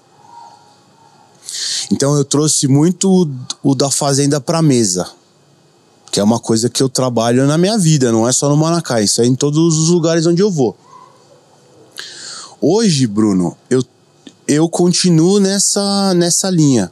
Então, é, isso vai muito. Vou dar um exemplo agora da, da pizza, tá? Aí eu acho que vai, vai, vai te exemplificar bem isso pro pessoal também. O que acontece? Quando a gente tem uma crise econômica muito grande no mundo, o consumo de trigo sobe. Porque os outros produtos ficam muito caros. E aí a gente volta naquele lance que eu falei daquele dado: 70% do salário mínimo tá indo para comprar insumos da cesta básica. Sendo que a média de, de que as pessoas falam para você pagar um aluguel é de 30%, até 30% do seu ganho. Então, se você colocar moradia e alimentação, já acabou. Então, o que as pessoas fazem? Elas começam a recorrer a alimentos mais baratos. Então, no momento que eu vi. E eu não estou falando que as pessoas estão com. Sim. 115 milhões de brasileiros têm problema com alimentação hoje. Não sabem se vão comer. Então a gente está falando de fome. Tá? Mas eu- é, isso é um outro ponto que a gente vai levar. Agora a gente tá falando do restaurante. E aí eu moro em Avaré, e aí eu preciso entender tudo isso. E, e assim, a pandemia afetou desde o milionário até o classe baixa. Todo mundo, afetou todo mundo. E eu preciso introduzir um produto que as pessoas se sintam à vontade de consumir, que eu consiga ter lucratividade e que eu consiga trazer movimento pro restaurante. E não só movimento das pessoas, eu preciso ter movimento da internet, eu preciso ter movimento das. Né, né, o boca a boca lá. E precisa ser um produto que venda. E qual produto que é mais consumido no mundo depois do hambúrguer? É pizza. E eu falei, pô, eu queria trazer uma pizza legal pra cidade. Acho que seria legal fazer isso. Não que eu não acho que as pizzas que tem aqui em Avaré são ruins, tá? Eu só acho que o, a forma como eu vejo a alimentação é diferente. Então eu coloquei isso. E o menu do Manacá é, e, e do, do restaurante é a mesma coisa. Eu tenho que entender a, é a sazonalidade. Então, qual produto está sendo produzido nessa época do ano? Porque esse produto vai estar tá em melhor qualidade. Ele vai estar tá no seu ápice, vamos dizer assim. E ele vai estar tá com preço melhor. Então, isso também faz parte do meu, do meu processo de criatividade. Porque não adianta eu colocar aqui o, o foie gras lá da, da Borgonha. Aí me custa uma fortuna. Não tem como eu introduzir isso no cardápio aqui. Nem sei se eu queria, na verdade, fazer um negócio desse. Mas você está entendendo? Sim. Então, a, a, criatividade, ela tá linkada totalmente com a realidade do negócio. Sim. E, e, da, e, e, da, e da cidade. Então, se a Varé come mais porco, eu tenho que fazer um menu com mais porco. Se a Varé come mais frango, eu tenho que fazer um menu com mais frango. Ou se na época X a Varé come mais isso, eu tenho que estar tá aí para atender esse cliente. Mas com a minha perspectiva. E essa minha perspectiva vai da onde? Cara, eu falo, a minha cozinha né, é, ela, não tem, ela não tem porteira. Eu falo isso, é, é, é, eu digo assim, as técnicas que eu uso é do mundo inteiro. Os ingredientes que eu tenho são os regionais, mas as técnicas eu não fico preso não. Ah, porque eu só vou fazer técnica do Brasil, ou só técnica japonesa, ou só técnica. Não, velho. Eu vou usar o que eu tenho à mão. Ah, esses dias a gente fez um jantar português aqui. É um jantar português com adaptações. Não dá para ser o 100% português. Eu nem quero que seja isso. Porque eu quero justamente impactar, causar um, um, um, um que a pessoa pare um pouco e reflita sobre o que ela está consumindo aqui. Uhum. Acho que o, o, o, o, meu papel, e é o que a gente estava falando do cozinheiro na sociedade, é justamente esse: fazer a reflexão. Será que eu tenho que comer comida X toda vez? De onde que vem esse insumo, né? Quantos quilômetros daí viaja para chegar minha, no meu prato? Porque a partir do momento que eu compro, eu incentivo. Então, é, a rede de fast food, ela tá aí por quê? Porque as pessoas estão comprando. Se não tivesse, ela não tava. Se a gente estivesse gastando, eu vou dar um exemplo bem barrista que eu tô morrendo de saudade. Se o bambuzinho tivesse funcionando, eu tava gastando meu dinheiro no bambuzinho, eu não tava gastando no, no fast food. Você entendeu? É, eu acho que é esse o ponto que as pessoas têm que começar a refletir na hora que elas vão consumir alguma coisa. Será que vale a pena eu gastar meu dinheiro aqui? Esse dinheiro tá ficando na cidade? Para onde vai esse dinheiro? Viu, deixa. É, eu vou passar um recado pra galera agora, pra gente seguir essa linha de pensamento. É, galera, se você tá curtindo é, o nosso podcast, é, meu, se inscreve no nosso canal. Nosso programa fica na íntegra aqui no YouTube e no Spotify. No Instagram, gente, a gente só posta os cortes. Vem pro YouTube, vem pro Spotify lá ou aqui, não sei onde você está consumindo, mas se inscreve no nosso canal, segue a gente no Spotify, compartilha, manda pro seu amiguinho. É, eu acho que esse podcast está indo muito além da comida, tá dando vários insights para você que às vezes quer abrir um restaurante também, é você entender como que é o mercado de um restaurante, como que você monta o menu. Sim. Eu acho que o Matheus está dando várias, várias dicas. E eu quero fazer um agradecimento ao nosso patrocinador, HCred. A gente está falando muito sobre negócio, sobre empresa. Então, se você quer abrir sua empresa ou quer aumentar o fluxo do seu caixa, HCred tem várias linhas de créditos incríveis que pode te ajudar. E a gente está falando de empresa regional. HCred é uma empresa regional aqui de Avaré, que já atende o Brasil inteiro. O que eu quero perguntar agora para o Matheus que ele, ele teve né, uma vivência muito incrível é, na Le Cordon Blanc é, queria saber se ele já teve aula com algum chefe famoso, como que foi essa experiência, o que, que ele está imaginando agora também pro, uhum. pro trabalho dele, como que vai ser agora é, essa retomada da expansão do, dos eventos também, uhum. como que está sendo é, esse trabalho dele, O que, que ele vai trazer de proje projeto também autoral para esse ano, ano que vem? Sim. Bom, agora a gente vai seguir nessa linha de, de pensamento com o Matheus. Então, Brunão, é, vamos falar um pouquinho então do Le Cordon Bleu e os projetos novos, né? O Le Cordon Bleu foi uma baita experiência para mim, cara. Foi a primeira vez que eu pude sair do país e ter uma experiência fora, né? Ainda mais uma escola de gastronomia tão famosa, né? Porque no mundo inteiro você fala, você bota o uniforme, a galera sente a pompa do negócio. Então eu fiquei quase um mês lá eu fui fazer um curso focado, porque o Le Cordon Bleu, como você falou, tá mais de 30 países, né? E cada país que ele se aloja, ele tem uma, um, uma grade acadêmica voltada para aquele país. Então não é porque eu estava numa escola francesa de gastronomia que eu estava aprendendo também, estava aprendendo gastronomia francesa, mas o meu foco era aprender a gastronomia do Peru. Ah. Eu fui para lá para isso. Legal. Hoje, o Peru, entre acho que os 10, entre os 50 melhores restaurantes do mundo, a gente deve ter pelo menos uns 7 do Peru. Caramba. É. Eles estão bem fortes, assim. Eles, eles entenderam e conseguiram transparecer isso pro turista, a, a força da gastronomia deles, que tem muita influência da Amazônia. Porque no Peru também tem Amazônia. Caramba. Não. E tô falando besteira, não é Amazônia. Ou é, agora? É, um pedaço, acho que sim, tem um pedaço sim. Viu, mas por que você acha que o Peru cresceu tanto assim em relação à gastronomia e o Brasil. Ah? O Brasil cresceu também. Mas, cara, o Peru é um país pequeno, né? É. E o Brasil é gigante, cara. Então, você imagina administrar isso daqui, que trabalho que não é. é eu acho que o Peru, ele conseguiu concentrar essa. É, primeiro, você vê o, a importância do ensino. Então, o Le Cordon Bleu vai para o Peru porque o Peru é um lugar exponencial gastronômico. E isso fomenta mais ainda isso. Tem Le Cordon Bleu no Brasil? Tem, São Paulo e no Rio de Janeiro. Não, mas, mas nessa época não. Não tinha. Não tinha. Não e tinha. como que você conseguiu ir para lá? Porque você estava na época, acho, trabalhando na Ilha Bela? Isso. Como tava... é que você foi? Cara, foi bem doido. Eu estava trabalhando, eu era chefe de um hotel e um chefe francês foi fazer um jantar no Yacht Club. O nome dele chamava Marc Ledantec. E a mulher do Mark, porque o, o Peru tem muita influência japonesa e chinesa, né? Que eles chamam de cozinha chifa. Chifa? Chifa. Ela era descendente de oriental, eles foram fazer um evento, o Yacht Club tinha parceria com o hotel, era meio que a mesma cozinha. E eu fui ser ajudante deles, e ela me falou: Olha, Matheus, tem Le Cordon Bleu no Peru. Porque eu falei que eu tava a fim de fazer um curso e tal. E ela era professora lá. Olha então isso. ela já meio que deixou tudo encaminhado. Ó, você vai falar com tal pessoa, o curso X, você pode ir em tal super época. Encaminhado. Super encaminhado. O famoso QI, né? então eu cheguei lá, tive que desembolsar os dólares, que eu paguei bem caro.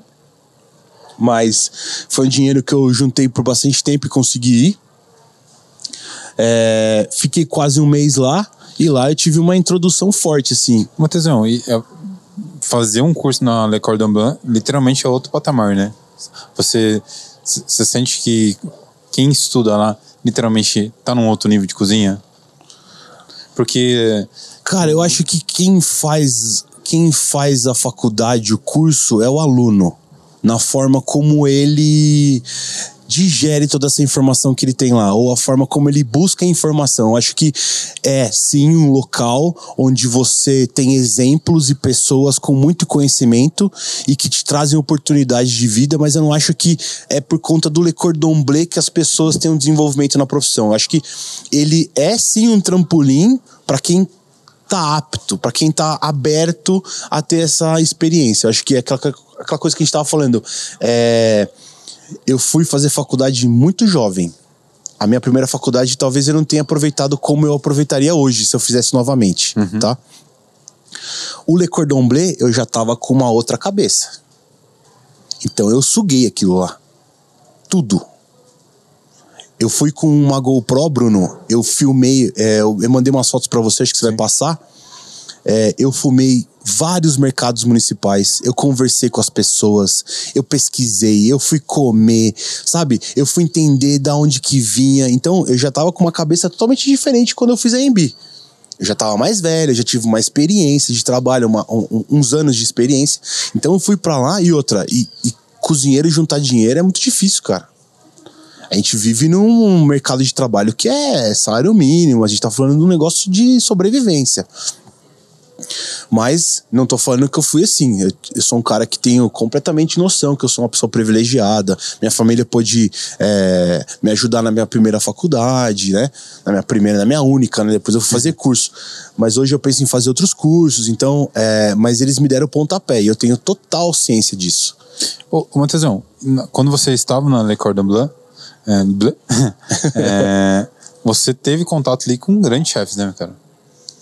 Do Peru, sim. Sim. É, e também me proporcionou, quando cheguei no Brasil, porque tem aquela coisa da grama do vizinho mais verde, sabe?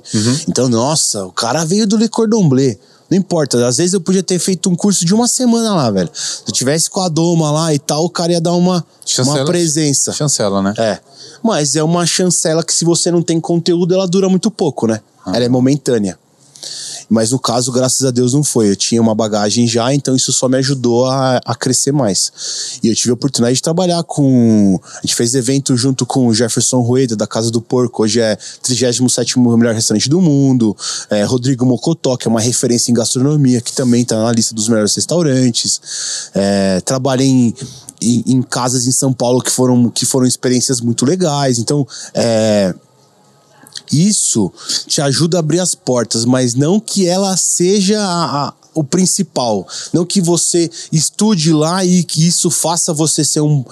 ajuda, mas não faz o profissional, entendeu? Esses dois profissionais que você falou, eles são referência né, na gastronomia mundial até, né? Vamos- Mundial. Como que foi pra você ali, cara? Você sentiu a pressão, sinceramente? Trabalhar com os caras? Ah, é, lógico, né, cara? Lógico. Primeiro porque você tá querendo mostrar o que tudo que você aprendeu pra eles, né? Pra conseguir alguma coisa, uma vaga, um estágio, um, Qualquer né? coisa, né? Qualquer coisa, porque você quer que, que é a sede do conhecimento, porque esses caras vêm, Bruno, com muito conhecimento. É muita pesquisa. Aí, não é foi só comida, cara. Não é só pegar a panela, colocar tantos graus e cozinhar e finalizar. Não é só técnica. É convívio, é história. E aí, com esses caras e também com, cara, com o pessoal do interior, meu- a minha família, que vem, né? a- o meu bisavô já trabalhava com alimentação, né? Minha família já é a quarta geração, terceira geração. Então já teve padaria, já teve restaurante, já teve quitanda. Meu bisavô foi o primeiro quitando, quitandeiro de Santo Amaro, em São Paulo.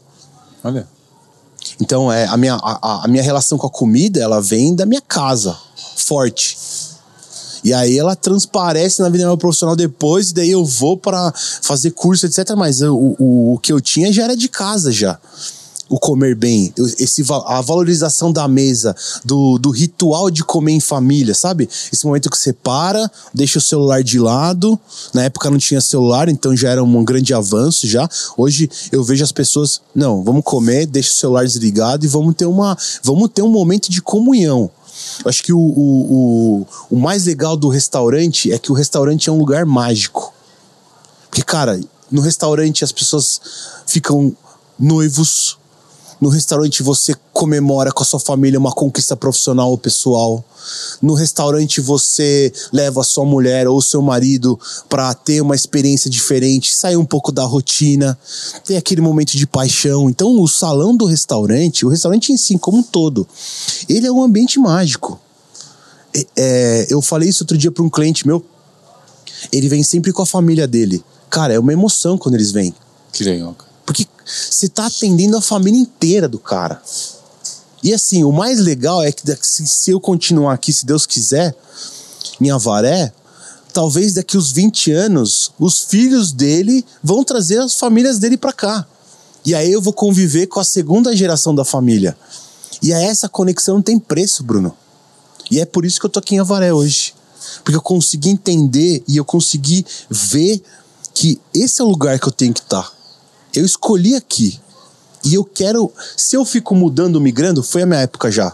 Eu fiquei 10 anos rodando, aprendendo, pesquisando pra caramba. E aí, quando eu venho pra Varé, por conta do. Eu tava indo pra Austrália, minha prima morava na Austrália, o mercado de trabalho lá pra minha área é muito bom. Minha mãe tinha uma escola de inglês aqui, eu vim dar uma melhoradinha no inglês. para ir embora. Meu pai tava com a queijaria, fazendo queijo. É, um amigo meu que tinha um restaurante aqui me chamou para trabalhar com ele e meu pai falou: Não, eu preciso da sua ajuda. E eu queria que você me ajudasse na queijaria. E esse período de tempo que você tiver aqui, fazendo inglês com sua mãe antes de ir embora, você é meu sócio e te dou metade do que a gente ganhar. E eu era um cara, e eu e meu pai, a gente nasceu no mesmo dia do mesmo mês. Uhum. Então, ele me teve de aniversário, presente de aniversário, vamos dizer assim. E a minha relação com ele sempre foi muito difícil porque a gente era muito parecido. Então, as coisas que eu não gostava nele, na verdade, eram minhas também. Entendi. Então eu não gostava disso. Então a gente tinha muito atrito. E aí, eu não sou um cara muito religioso, mas vamos dizer, o universo conspirou, né? É... E aí eu fiquei próximo do meu pai. E eu vi que, cara, eu rodei 10 anos, vários lugares, e eu chego aqui em Avaré para trabalhar com meu pai, e a mentalidade de trabalho minha e dele é a mesma. Eu fiquei impressionado. Porque eu falei, mano, eu viajei pra cacete, cara. Conheci um monte Como de chefe. mudou, né? Como é que ele tem a mesma mentalidade que a minha? Mas daí entra, a gente volta naquele lance sobre as crenças, né? Você, você trouxe isso enraizado dentro de você. Por mais que você viajou, É. você teve as vivências, você não teve ali a virada ali, né? Pra você conseguir é, fazer essa transformação que você queria. Sim. Você precisava, né, acredito eu, assim, às vezes fazer uma quebra ou se conectar com o seu pai, né? Sim. Pra você. Total. E não é só com meu pai. Ele foi o cara que a gente falou no começo. Não, você não tem que mudar as pessoas. Você tem que mudar. Você não vai conseguir mudar as pessoas. Então você vai ficar travado a sua vida inteira nesse, nesse exercício. Ah, eu não tô feliz com eles, então eu vou puxar eles para o que eu quero, mas eles não querem o que eu quero, então vai ficar essa briga, né? E aí então eu vejo que o meu pai tem uma mentalidade de vida e trabalho muito próxima da minha fico super próximo do meu pai, melhor amigo assim. Isso é, é um período de sete meses, tá? Minha mãe fica com ciúme da gente porque a gente fica muito próximo. E é uma coisa assim, muito próximo. Uma coisa que eu nunca tinha vivenciado com ele, de ser amigo mesmo. Que legal. Esse lance do pai, de ser o pai, de você ter aquela amizade. com- Não, era meu amigo. Porque eu não me colocava mais só como filho dele, eu era sócio dele, eu trabalhava com ele. A mentalidade de trabalho dele era parecida com a minha. E eu nunca tinha trabalhado com meu pai, assim, é, um longo período numa profissão que tinha conexão com a gastronomia em si, né? E aí ele me ensina, porque eu sempre peguei o produto e transformei em comida. Eu nunca peguei. um- e a gente fazia queijo. Eu não pegava o, o, o produto e transformava num produto que vai virar um prato. Eu tinha um outro lado da cadeia, o lado depois. E eu fui pro lado antes. E aí isso me ensinou a entender a cabeça do produtor. Isso porque meu pai tinha fazenda e eu já tinha essa experiência lá atrás. Mas eu não tinha resgatado isso ainda. E aí tá com ele todos os dias. Ele, Matheus, aqui não é ciência exata. Aqui é handcrafted, é feito à mão. Aqui é outro patamar de complexidade. Muito mais complexo que uma coisa padronizada que a indústria serve. Muito mais.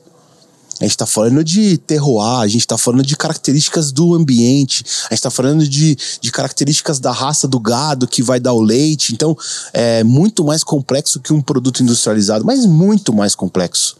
E a complexidade do produto converge com a padronização. Caralho, mano. Porque você tem. O que acontece? Você não, não existe como você ter um padrão e ter uma complexidade. É, em algumas coisas até você consegue um pouco dessa relação, mas é muito difícil. Porque o que geralmente é artesanal não é padronizado. Perfeito. Então, é, e aí eu fico brother do meu pai, a gente fica super amigo, e aí depois de sete meses meu pai falece. Papum. E aí, cara, eu, eu tava em São Paulo no dia, né? Eu saí de Avaré na sexta, meu pai faleceu na sexta-feira de madrugada, e sábado eu tava no show do Novos Baianos com a minha mulher. Eu coloquei o pé pra fora do show, acabou o show, meu celular toca o meu irmão chorando. Olha, acho que é bom você vir pra Varé, o papai faleceu e tal. E aí, você sabe que é tipo milhões, é, milhares de pessoas ao seu redor e aí todas elas somem de uma vez assim? Vuf, meu chão assim, eu não sabia o que eu fazia. Minha única preocupação foi colocar a Júlia num Uber, vai pra casa e aí eu tinha que avisar o, o pai do meu pai que eu tava na casa do meu avô e o irmão dele. Os cara hipertenso. E eu tenso, cara. Nossa, vou ter que falar pro meu avô e pro meu tio que meu pai morreu. E se os caras têm um treco no meio do negócio? Aí eu pego meu celular e ligo pra minha prima lá na Austrália. Ô, Jana, como é que você tá? Tudo bem aí? Tudo? Só porque é, é sobrinha do meu pai. Então, Jana, o tio faleceu. Como assim e tal? Eu expliquei tudo para ela. Falei, não sei o que eu faço, né? Como é que eu vou acordar o vovô e o tio aqui agora para falar para eles? Eu não sei. Aí ele, peraí, que... aí ela chorando, tá? A gente chorando, e daí ela pega, eu vou ligar para minha mãe, irmã do meu pai, vou falar com ela e ela vai ligar para você. Aí minha tia me ligou chorando, como assim que aconteceu, Piriri? É, foi isso que aconteceu, tio, papai faleceu e tal. E aí, bom, acorda seu avô e seu tio devagarzinho, explica para eles o que aconteceu. Bom, estamos voltando de carro pro velório do meu pai. E aquela coisa na minha cabeça, o que, aconteceu, como assim, agora que eu fiquei amigo do meu pai, próximo dele, pipipi, vamos E aí meu avô chega no carro e vira para mim e fala assim, Matheus, você parou para pensar o presente que o universo te deu? Caramba. Como é que você não teve uma relação a vida inteira com seu pai, difícil, e nos últimos sete meses de vida dele, você virou amigo dele, cara? De verdade, né? De verdade. Então, é, pouquíssimas pessoas têm a oportunidade disso. Na maioria das vezes você tá obrigado, a pessoa morre e você fica com esse peso na consciência, sei lá, isso vira até um trauma, se arrasta durante a sua vida. Você não. Se é, se é Deus, se é Allah, seja o que for, o universo, cara, te deu uma oportunidade de você se aproximar dele antes dele ir embora e você não guardar só. E hoje, cara, eu sinto saudade das brigas com meu pai, eu sinto saudade dos melhores momentos, eu sinto saudade de conversar com ele. Meu pai era um cara que eu chegava, Bruno, e falava assim: pai, é, tal pessoa tá me chamando para fazer um evento, um trabalho, alguma coisa, o que, que você acha? Daí ele chegava e falava assim: ah, essa pessoa é uma pessoa boa, você pode trabalhar com ela. Conhecia muita gente, né? Ah, essa tem um histórico não é muito legal, então fica meio esperto com essa pessoa. Então, fora isso, ele era meu pai, era um cara que eu conversava todos os dias sobre negócio, sobre gastronomia. Meu pai me ensinou a cozinhar, entendeu? É uma outra, é, velho, é uma loucura isso. Tem fotos do meu pai fazendo rango com a minha avó e eu no meio do, do negócio, entendeu? Porque minha avó era cozinheira, da família, família grande. Meu pai era um cara que comia muito bem, a minha mãe não cozinhava muito bem, ela que não me perdoe. Mas a minha mãe. Então, quem era a referência da, da boa comida em casa era meu pai. Então, é, é, essa relação era muito forte, mesmo com atrito, era muito forte. Então, cara, nem sei mais o que falar para você sobre isso. É, sobre isso. é tipo. É... Matheus, cara, é, falando da segunda oportunidade, né? Você teve ali um momento no qual você poderia também seguir sua vida e não ter passado sete meses com seu pai, mas ali toda a sua percepção, né, cara? Você teve essa sensibilidade, você ser uma pessoa diferente e conseguir se conectar com ele, né, cara? E ele me conectou com, com com, com a minha casa aqui, vamos dizer. Eu não sou, para quem não sabe, eu não sou avarense, nascido aqui, mas hoje eu sou avarense de coração, me considero avarense. Eu respeito muito essa cidade, tenho muito carinho por ela e pelas pessoas que moram aqui. Eu acho que aqui é um lugar que tem muitas oportunidades. Eu acho que a beleza está nos olhos de quem vê. Né? Deixa eu te perguntar, é, em relação ao seu pai, qual é o maior ensinamento que, que ele deixou para você, que você leva? Que o amor constrange. Acho que esse é o maior. Acho que. É, vou, aquela coisa de você dar a cara a tapa, sabe, para as pessoas. Acho que não, não chega a ser dar a cara a tapa, mas quando a pessoa te ataca, você vem com amor. Acho que isso é o fruto do é a ciência do relacionamento mesmo, sabe? E é isso que eu tenho aplicado muito e tem dado assim muito certo. É a empatia, se colocar no lugar da pessoa e, e, e, entender que ela não pensa igual você, não teve as mesmas oportunidades, talvez, teve oportunidades diferentes. Então, eu acho que o amor constrange, acho que é esse é o lance. Acho que a gente responder a violência com violência, sabe? E, e eu acho que não é só no âmbito profissional, acho que é na vida em geral isso. Então, meu pai me deixou vários ensinamentos, Bruno, mas acho que é, a ciência dos relacionamentos e o amor, eu acho que foi o maior deles, assim. Para mim não tem. É, porque isso é uma coisa que eu, eu consigo botar em reflexão em várias questões. Então, com a minha mulher, com a minha equipe, com a minha mãe, com meu irmão, com meu avô, com meus tios, com meus amigos, com meus clientes. Então, já aconteceu às vezes o cliente vir com três pedras na mão. E aí aconteceu um problema, acúmulos de problema. O cara tava num dia ruim. É, ele chegou aqui, o prato dele não tinha. O prato dele chegou com alguma coisa fria ou fora do ponto que ele queria. E o cara vem jogar as três pedras na sua cabeça. Isso aqui é uma merda, isso aqui. Blá, E aí você chega, o senhor me perdoa, a gente tá errado, eu peço desculpa. Vou, se o senhor quiser, eu trago um outro prato. Senão eu vou tirar esse prato do, da conta do senhor, o senhor não precisa pagar. E eu peço desculpas novamente. Acho que você se colocar. É, a sociedade hoje coloca o erro como uma coisa muito ruim. Sabe? E, cara, eu não conheço uma pessoa de sucesso que não passou por milhares de erros, e erros até ela chegar no, no, no modelo de sucesso. Não existe. E assim, o cara vai continuar errando. Não é porque ele acertou uma vez que ele vai acertar sempre. Não é porque um episódio de um podcast seu foi espetacular que o outro também vai. Eles vão ser diferentes, mas vai ter beleza em cada um deles. E você vai ter que saber puxar a coisa boa disso, porque senão é só uma experiência ruim. Os meus melhores amigos são os meus erros, porque é eles que me trouxeram onde eu tô hoje. Eu só sei o que eu sei hoje porque eu errei muito. Porque eu fui demitido, porque eu fui, porque eu virei chefe, porque eu, as pessoas gostaram ou não de mim. É por isso que eu sou o que eu sou hoje. Eu não sou uma carreira de sucesso. Eu não sou um Instagram de sucesso. Eu sou uma pessoa que vai ter sucesso e não, até eu morrer. Vai ter momentos que eu vou estar no hype e vai ter momentos que eu não vou estar. Mas isso não quer dizer que eu, eu tô errado ou eu tô certo. Não, quer dizer que as pessoas estão digerindo o que eu tô colocando no mercado de forma diferente. E vão ser fases isso. Eu vou passar por fases boas e ruins até o dia que eu não estiver mais aqui. E eu dou graças a Deus que eu vou passar por isso, cara. Porque isso é o que tem me fomentado. O meu menu, ele é bom na primeira semana, ele é melhor na segunda, ele é top na terceira e ele é fodido na quarta. Por quê? Porque eu tenho uma linha de aprendizado Processo. em cada dia que eu tô fazendo ele. Então, outro dia, um cliente falou: Cara, você nunca vai chegar no capelete da minha mãe. Nunca. Aí eu falei assim: Não vou mesmo. Sabe por quê? Quantos anos faz que sua mãe faz capelete? 40. Então, velho, acabou a discussão. Se eu faço capelete duas vezes por ano é muito. A sua mãe faz constantemente capelete há tantos anos. E é aí que tá a beleza. E aí eu fui pra casa dele ontem pra ter essa relação.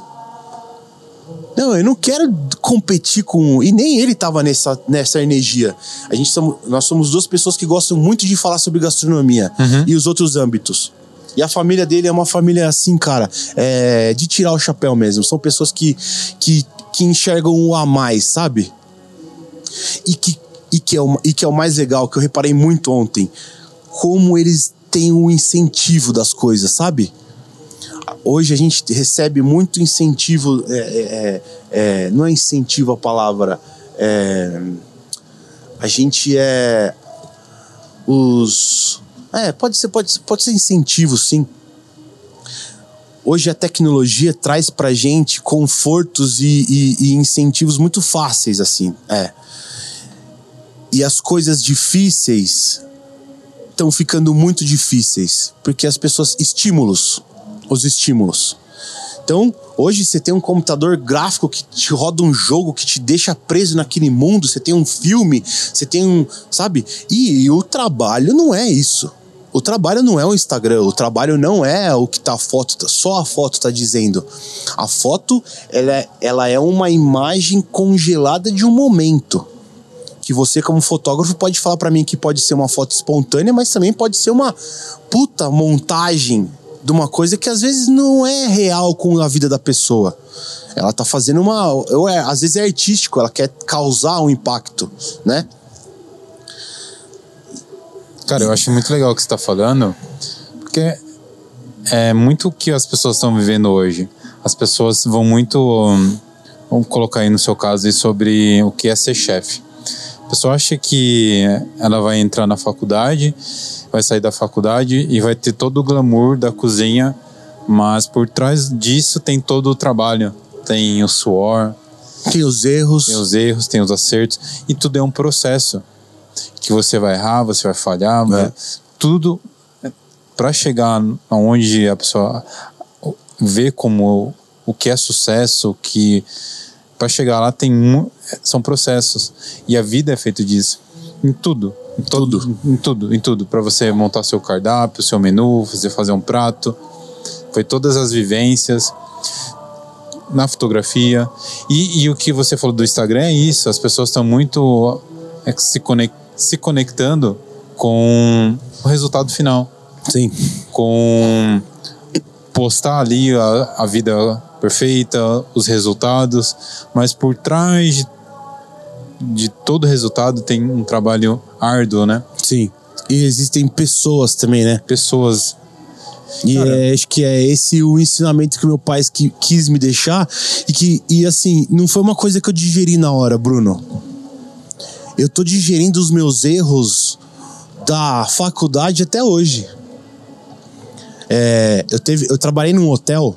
Em 2010, ele foi eleito o melhor hotel de praia da América Latina. Esse é um, um uma coisinha que fica na minha consciência toda vez, sabe? Mas hoje ela, ela tá numa forma positiva pra mim. Mas ela já foi bem negativa já.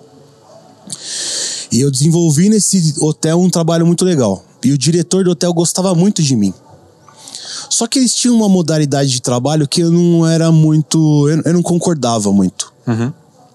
Que é uma coisa do mercado da gastronomia, não é só desse hotel, tá? É uma coisa do mercado em si.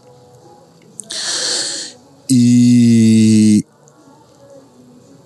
eu perdi a oportunidade e talvez hoje eu vejo isso porque logo depois desse hotel eu fui chefe daquele outro hotel que eu te falei Sim. que eu fiquei seis meses e tal Sim, sim. E esse hotel já tem um nome de um outro nome um outro peso no currículo Sim. e se eu fosse chefe desse hotel naquela época eu fiquei imaginando o tamanho da merda que eu tinha feito lá porque assim é é muita responsabilidade. Bruno, você não é dono de um restaurante, você é o restaurante. É diferente. Gastronomia não é uma profissão, é um estilo de vida. É, você serve para ser servido. O, o, o, centro de tudo isso é o servir. É você entender que servir não é feio. É você entender que servir não é vergonhoso. É você entender que você doando você vai receber. Esse é o centro da gastronomia. Se você não tem o perfil de uma pessoa que gosta do servir, não venha para gastronomia. Talvez você pode até vir, mas para um outro setor, não um setor de frente com cliente, de relacionamentos. Talvez uma parte administrativa, uma coisa mais controle financeiro, que é, isso é uma coisa muito importante a gastronomia não é só panela. Ela é muito mais que panela. A panela é um terço. O outro um terço é o salão. E o outro um terço é o seu escritório, o seu relacionamento com as pessoas. É, às vezes o, o cozinheiro aqui do Manacá, ele, ah, mas eu acho que é isso. Daí eu sempre falo pra ele, tá, mas peraí, tira o pé um pouquinho da sua posição e vamos enxergar nos outros dois terços. Não, porque tem que ser assim, tem que ser assado. Falei, tá, mas vamos lá. Agora vamos colocar você então na posição do garçom ou na posição do cara da administração que vai receber a nota desse produto ou, ou que vai falar diretamente com o cliente. Aí você vai ter uma outra visão da situação. Então, às vezes, e a mesma coisa com o salão. O salão vê uma coisa, mas ele não vê lá dentro o, o, o, o, o, salão não entende o processo da cozinha a cozinha não entende o processo do salão. Na maioria das vezes é assim, tá? Eu já fui cozinha, eu já fui salão e hoje eu tô sendo mais escritório, vamos dizer assim. Eu tenho focado mais para essa parte porque é essa parte que tem é, tido mais necessidade. A gente voltei pro Maracá fazem três meses, a convite da Paula. É, sou muito grato a Paula, Paula Souza. Fica aqui o meu agradecimento. Aprendo muito com ela. Ela é uma pessoa assim. é, hoje eu não convivo muito mais com ela porque a Paula tem outros projetos, mas quando a gente tá junto, a gente tem uma ótima conversa. É, hoje eu, eu, cuido do restaurante não só como chefe de cozinha, mas como proprietário do restaurante do Manacá. Restaurante, tá? Que fique bem claro. Não do café e não da cerâmica, mas do espaço gastronômico aqui. E a gente tem conversado muito e. É, cara, a minha cabeça mudou totalmente. Porque antes eu era o chefe de cozinha. Hoje eu sou o chefe de cozinha, o administrador e o cara que tem que tomar conta do salão. Então, a minha visão, como eu já tinha trabalhado nos ambientes separados, agora eu estou juntando tudo isso. Então, a cabeça vira. É, é, é um outra uma linha de raciocínio. É, é, totalmente diferente. Porque agora. Tudo são percepções, né? Como a gente consegue ver, tudo que você chegou hoje, você foi construindo, né? Então hoje você tem uma outra visão do restaurante. Sim. Cara, a gente está falando muito agora do Manacá está chegando na parte final do nosso papo. Acho muito legal agora você pontuar algumas coisas. Falando sobre o Manacá em si, é, que, que você tá, quais os projetos que você tem para o Manacá? Tá. É, as novidades, depois uhum. a gente vai falar um pouquinho do que foi servido aqui pra gente. Uhum. O que, que você tem para me falar sobre esses projetos e o que, que você tá. Tá. O Manacá, ele vai. O Manacá hoje já é um lugar de experiência. Esse é o foco nosso é, o meu foco. Então, é, transformar, já, já, já tá rolando essa transformação. Primeiro que é um ambiente super agradável. A Paula é uma mulher de um gosto, assim, é muito bom gosto, muito delicado. Ela tem uma percepção diferente. A Paula, ela tem uma, uma, uma delicadeza que é difícil encontrar. E eu acho que essa parte que ela tem mais me passado, sabe? Porque eu vim dessa coisa do chefe de cozinha brutão e tal, não sei o quê, papapá. E mesmo sendo um cara que gosta de arte, gosta de música, mas ela tem me passado uma delicadeza que tem me ajudado muito, cara. E aí o, o, tudo isso tem se mostrado no Manacá. Então, essa junção de tudo agora é o que a gente vai é o que a gente vai trazer para o nosso cliente. Então, hoje o Manacá vai, já é um espaço de experiência. Então, contando com isso, a gente mudou o cardápio do almoço. A gente está com um cardápio totalmente novo, mais de 10 opções de prato, trabalhando com produtores locais, trabalhando ingredientes locais, fazendo pesquisa local, entendendo as receitas. É, é semana retrasada eu estava fazendo um curso sobre a culinária caipira e entendendo as vertentes da culinária caipira, de onde que ela vem, quais são os insumos, porque é, nós estamos numa região caipira. Por que, que as pessoas consomem o que elas consomem? É parar de estudar, Bruno, a gastronomia francesa para começar a estudar a gastronomia de Avaré. É esse o trabalho que a gente quer fazer aqui agora. É desenvolver uma gastronomia avarense. Não só avarense, botucatuense, é, de Itatinga, sabe? É começar regional. a pegar esse regional. É esse é o foco hoje do Manacá. E vai ser o foco da é pizza. Mas é, a gente faz pizza com os toppings que ninguém faz. É experiência. E eu vou falar, não é difícil a digestão, tá, gente? Eu falei do Alex Atala da formiga. Não vai ter formiga nenhuma na pizza, tá? Mas o projeto hoje é esse. Estamos encabeçando, estamos envolvendo o pessoal jovem, porque eu acho que é, é daí que vem a, a, a energia minha de estar tá animando a galera, mas deles trazendo muita coisa nova, renovando tudo, sabe? Esparecendo a cabeça, fazendo arejar o ambiente. É, eu acho que essa troca é, é enriquecedora demais, tanto para mim quanto para eles, e quanto para o negócio. O Instituto Federal chegou em Avaré e assim, vou falar, mudou minha vida, tá? Que louco. Mudou minha vida. Se, se vocês não conhecem a biblioteca do Instituto Federal e se vocês gostam de gastronomia, vão para lá. Aberta ao público. Os melhores livros do mundo estão. Eu fiquei impressionado, Bruno. Eu compro livro de gastronomia há 13 anos, cara. E eu sou um cara que gasta dinheiro com isso. Eu fui lá, eu fiquei impressionado. Eu compro assim, eu, tenho os melhores. Eu tenho uma biblioteca em casa de gastronomia, mas lá é impressionante. Coisa que eu não consigo ter acesso porque é muito caro. Aberto ao público. A gente vai fazer agora um festival da baunilha aqui no Manacá. A gente conseguiu comprar favas de baunilha que é um ingrediente super é, raro e caro, numa negociação com um fornecedor nosso. Aí eu tava lá essa semana, quase todos os dias, batendo livro, vendo receita com baunilha pra gente fazer o festival. Coisa que eu não teria acesso antes. Molecada vindo trabalhar, não é gente que caiu no mercado por, ah, não tinha o que eu fazer e virei cozinheiro. Não, é gente escolhendo virar cozinheiro, que é totalmente diferente. É gente escolhendo ser garçom.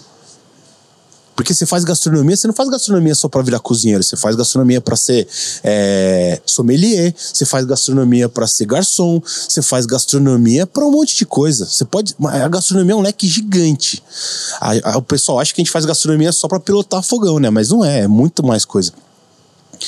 Então o Instituto Federal, cara, mudou tudo, vai mudar a Varé.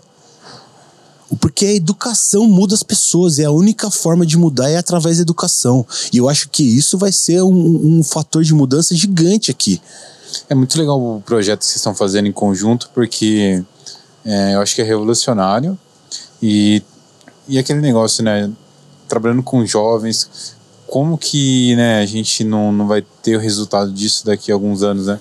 A gente vê o Cadu, né? É, começou, acho que foi uns três anos já que ele tá. Cara, o Cadu é assim, é, foi. O Cadu, eu acho que ele me ensina mais do que eu ensino ele. O Cadu é um, é um, é um menino que ele me surpreende. Que legal. No começo ele me surpreendia pro lado ruim. Falava assim, não é possível que ele conseguiu fazer. Hoje ele me surpreende para bom sempre. Lógico, tem a sua linha de aprendizado. Às vezes ele chega com o copo muito cheio na cozinha. E aí eu falo para ele, Cadu, olha o copo cheio. Baixa a bola um pouco. Escuta mais. Minha mãe falava uma frase, ela fala até hoje: o ser humano nasceu com dois ouvidos e uma boca pra gente escutar menos e falar mais. Eu não sei o que aconteceu comigo, cara, porque eu escuto bastante e falo pacas também, mas. É... Então tem me surpreendido. A Marcela, outra integrante da nossa cozinha, tá fazendo gastronomia Instituto Federal, uma menina super legal. Uma cabeça assim à frente, sabe? É, com mais responsabilidade. Então, é, Bruno, eu vejo que, e não é só uma, uma, das, uma das, dos pontos que eu coloquei nesse acordo com o Instituto Federal foi que eu gostaria que pessoas de baixa renda estivessem vindo para cá. Caramba. Porque eu, eu vejo que as pessoas e, e tá, é, novamente, repetindo, isso é uma coisa que eu vejo, tá? Elas estão com mais sede de oportunidade, porque elas são mais escassas. É, eu tive a oportunidade de fazer, talvez na época, a melhor faculdade do país, mas eu não aproveitei 100% disso. Porque era uma coisa que veio com uma certa facilidade para mim, entende? Do tipo, minha família tá bancando, então meu avô sempre me obrigou a trabalhar e eu dou graças a Deus, agra agradeço meu avô Ariel. Se ele escutar esse podcast, foi ele que, no momento que eu precisava, me estendeu a mão e falou assim: Não, eu, eu pago a sua faculdade e você mora na minha casa. E eu nunca vou esquecer isso. Porque eu acho que conhecimento é o maior presente que a gente pode receber de uma pessoa. E ele me deu a oportunidade do conhecimento. Isso mudou minha vida. Hoje, hoje onde eu tô, eu devo uma parte a ele. Não tudo, porque minha mãe também, pela educação que ela me deu, sou muito grato a ela. Minha mãe é uma pessoa especial. Minha mãe é de um amor gigante e que tem me constrangido constantemente. É, ela é de uma educação, e eu digo assim, educação não só literária e acadêmica, mas de educação de vida, sabe? Minha mãe tem uma história muito bonita também. E ela, assim, ela me ensina. Todas as vezes que eu me encontro com a minha mãe. É, olha que doido. Eu moro duas ruas da casa da minha mãe. E eu vejo a minha mãe uma vez por semana, às vezes. Mas a gente tá sempre em contato pelo WhatsApp. E a gente tá sempre conversando. E minha mãe sempre é aquela pessoa que. Ah, é mãe, né, cara? Então, tá acontecendo. Ela vê que eu tô agitado, alguma coisa. Ela, vem aqui, filho, senta, calma, o que tá acontecendo? É, e aí, só de ela abrir esse espaço de conversa, como como é esse podcast aqui, da gente estar tá podendo refletir sobre a gastronomia e sobre a vida, na verdade, já é um baita espaço, um baita ganho para não só para mim e para você, mas para quem estiver assistindo, para quem estiver ouvindo, é sair dessa perspectiva, dessa verdade única, né? A gente enfrenta isso na política hoje, essa polarização, então é ou é A ou é B. Gente, que isso? A gente tá vivendo numa. É 5 mil anos de humanidade. Não tem A e B, tem A, B, C, D, F, G. Não tem, não tem alfabeto que numere as opções que a gente tem na vida. E a gente vive ou A ou B, que é um absurdo. É, eu acho que, infelizmente, na teve a, a época da eleição, né? Que os brasileiros vivenciaram muito isso. A gente ficou muito polarizado, né? Lado A, lado B. E isso foi se estendendo para muitas coisas, né? A gente tá vivendo a, a fase agora do viveu mais forte, mas também cancelamento das, redes, das redes sociais, Sim. das pessoas. E isso a gente tem que parar para refletir muita coisa, né? Muito. Porque se a gente for ver é, a polarização sobre algumas coisas, né? Principalmente, que nem a gente já falou ali, né? Sobre a glamorização, sobre o trabalho, é, sobre as pessoas. Muitas pessoas vivem muita realidade do outro, da rede social, é, do resultado final, mas elimina ali todo o processo, né? É, cara, eu acho que, que a gente teve um papo muito rico. Eu Você também. trouxe assuntos assim muito pertinentes, até mesmo assim uma elucidação muito assim grande assim sobre quebrar assim a visão assim de um processo assim da gastronomia assim de ser um chefe de cozinha, isso é chave do sucesso, que ganha Sim. muito bem e as coisas não são assim. Não são. Botamos é, os pratos aqui. É, eu acho que muitas pessoas que estão são às vezes alunos do, do instituto que vão iniciar um trabalho aqui com você futuramente vão ouvir esse podcast vão entender como que você chegou aqui. Uhum. então acho que é muito foi muito enriquecedor. Eu só tenho a agradecer. E eu também Bruno. É, hoje você falou muito sobre a construção do menu. É, você trouxe aqui pra gente é, dois pratos né? É, aqui. É, então esse aqui de... é a. Esse já tava no menu antes de eu, antes de eu sair da pandemia do Manacá para voltar agora. Esse prato já tinha, já tava no menu, tá? Esse aqui a gente colocou novo, waffle com ovo mexido e bacon. Entrou faz umas três semanas no menu. E assim, acompanhem a rede social do Manacá, porque lá a gente vai estar tá postando, e a minha rede social, minha rede social, arroba gastrofoto, e a, o Manacá Bistrô. A gente vai estar tá postando muita coisa. Esses dias a gente tem sessão de foto dos uhum. pratos do almoço, que vai ser bem legal. Uhum. É...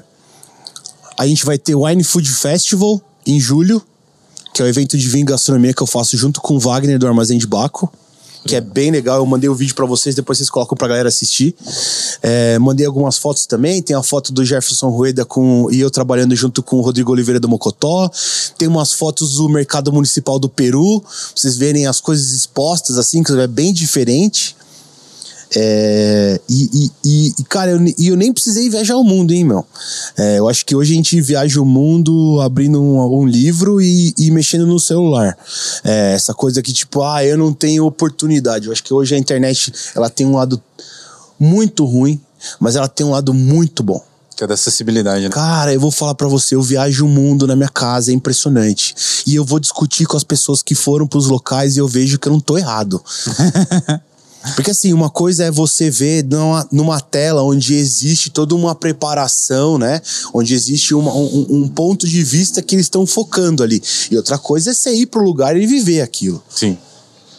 Mas eu acho que quando você tem senso crítico da fonte da informação, isso é muito importante, não só na gastronomia, porque, cara, tem muita receita errada em livro, em internet, em vídeo no YouTube. Tem muita gente escrevendo receita errada. Muita também tem o lance de que cada receita e cada mão trabalha de uma forma diferente. E isso é uma outra. É, e esse é um dos pontos da beleza da gastronomia. Sim, trabalho manual, Essa né? singularidade da, do que você coloca no prato. E aí eu não consigo entender como é que a pessoa vai num lugar e fala: não, porque eu gosto daqui, porque sempre é a mesma coisa, mas que boring, que chato. Por que, que é bom sempre o mesmo? Por que, que não pode ser de um jeito hoje e amanhã ser do outro? Porque, cara, o produto do produtor orgânico. E isso é uma coisa que acontece com, regular, com regularidade aqui. Porque, assim, trabalhar com pequeno produtor não é fácil. Nós estamos falando de uma galera que tem uma cultura totalmente diferente de uma grande indústria que fornece um produto igual sempre pra gente. E o cliente que está aqui é um cliente que está buscando essa singularidade. Essa é, é, é característica, experiência única. Eu não sou o McDonald's, cara. E eu não vou ser, nunca. Porque a minha comida é muito mais que isso. A minha cozinha, ela é muito mais que a padronização. A minha cozinha fala de pessoas. A minha cozinha fala de família, a minha cozinha fala de afeto, a minha cozinha ela fala de transformação, ela fala de educação. A minha cozinha fala disso, ela não fala de padronização de um produto que não é nacional. Ela não é isso. O Manacá não é isso, porque o Manacá restaurante hoje sou eu. Cara, eu vivo isso daqui. O Cadu vive isso daqui. A Marcela vive isso daqui. A gente tá com um rapaz novo entrando na equipe, o Vinícius, super 10. Ele vive quando ele tá aqui isso daqui. Ele, eles têm que viver, porque senão não roda. Bruno, é uma complexidade de operação gigante. Se você não tiver com a equipe alinhada e todo mundo desenhando o trampo, não anda, não vai. O James, se o James não tiver, o James é um cara que trabalha no salão com a gente aqui, super 10 também, que tem uma que entende o salão de uma forma assim muito especial. Primeira vez que eu fui atendido por ele aqui em Avaré, eu falei, cara, um dia esse cara vai trabalhar comigo. Porque ele tem uma visão do servir diferente. Ao mesmo tempo que, como eu, ele tem as suas limitações e está desenvolvendo o trabalho dele constantemente, que eu acho que é isso, as pessoas têm que entender que é constantemente evolução, não é? E outra, a verdade hoje pode ser a mentira amanhã. E a ciência tá para falar isso. O que as pessoas acreditavam que era verdade antigamente é mentira hoje. E qual é o problema em estar errado? Eu, graças a Deus, para finalizar, várias vezes estou errado. Porque várias vezes que eu estou errado, eu acho que eu estou certo. Então, é, é, buscar e enfatizar isso. A minha cozinha não é uma cozinha que está vangloriando as conquistas. Não, a gente está ao contrário, a gente está procurando os problemas. Porque é no problema que a gente vai achar a evolução. Eu não sou um cara que, ah, não, porque meu prato esse deu certo e eu vou falar a vida inteira desse prato. Não, eu tô nesse, mas esse aqui tá com problema, nós estamos batendo cabeça nesse aqui. Para que esse aqui seja também um prato de sucesso depois.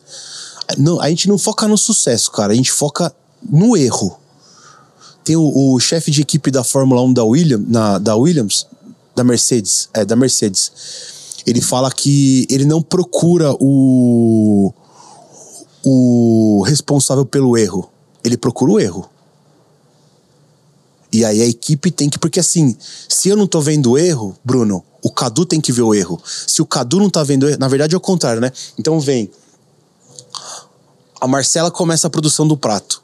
Passa na mão do Cadu passa na minha mão e vai pro cliente. A Marcela fez uma coisa, o Cadu vê o erro dela, corrige, manda para mim, eu vejo o erro do Cadu, corrijo e mando pro cliente. Mas pode ser total o contrário.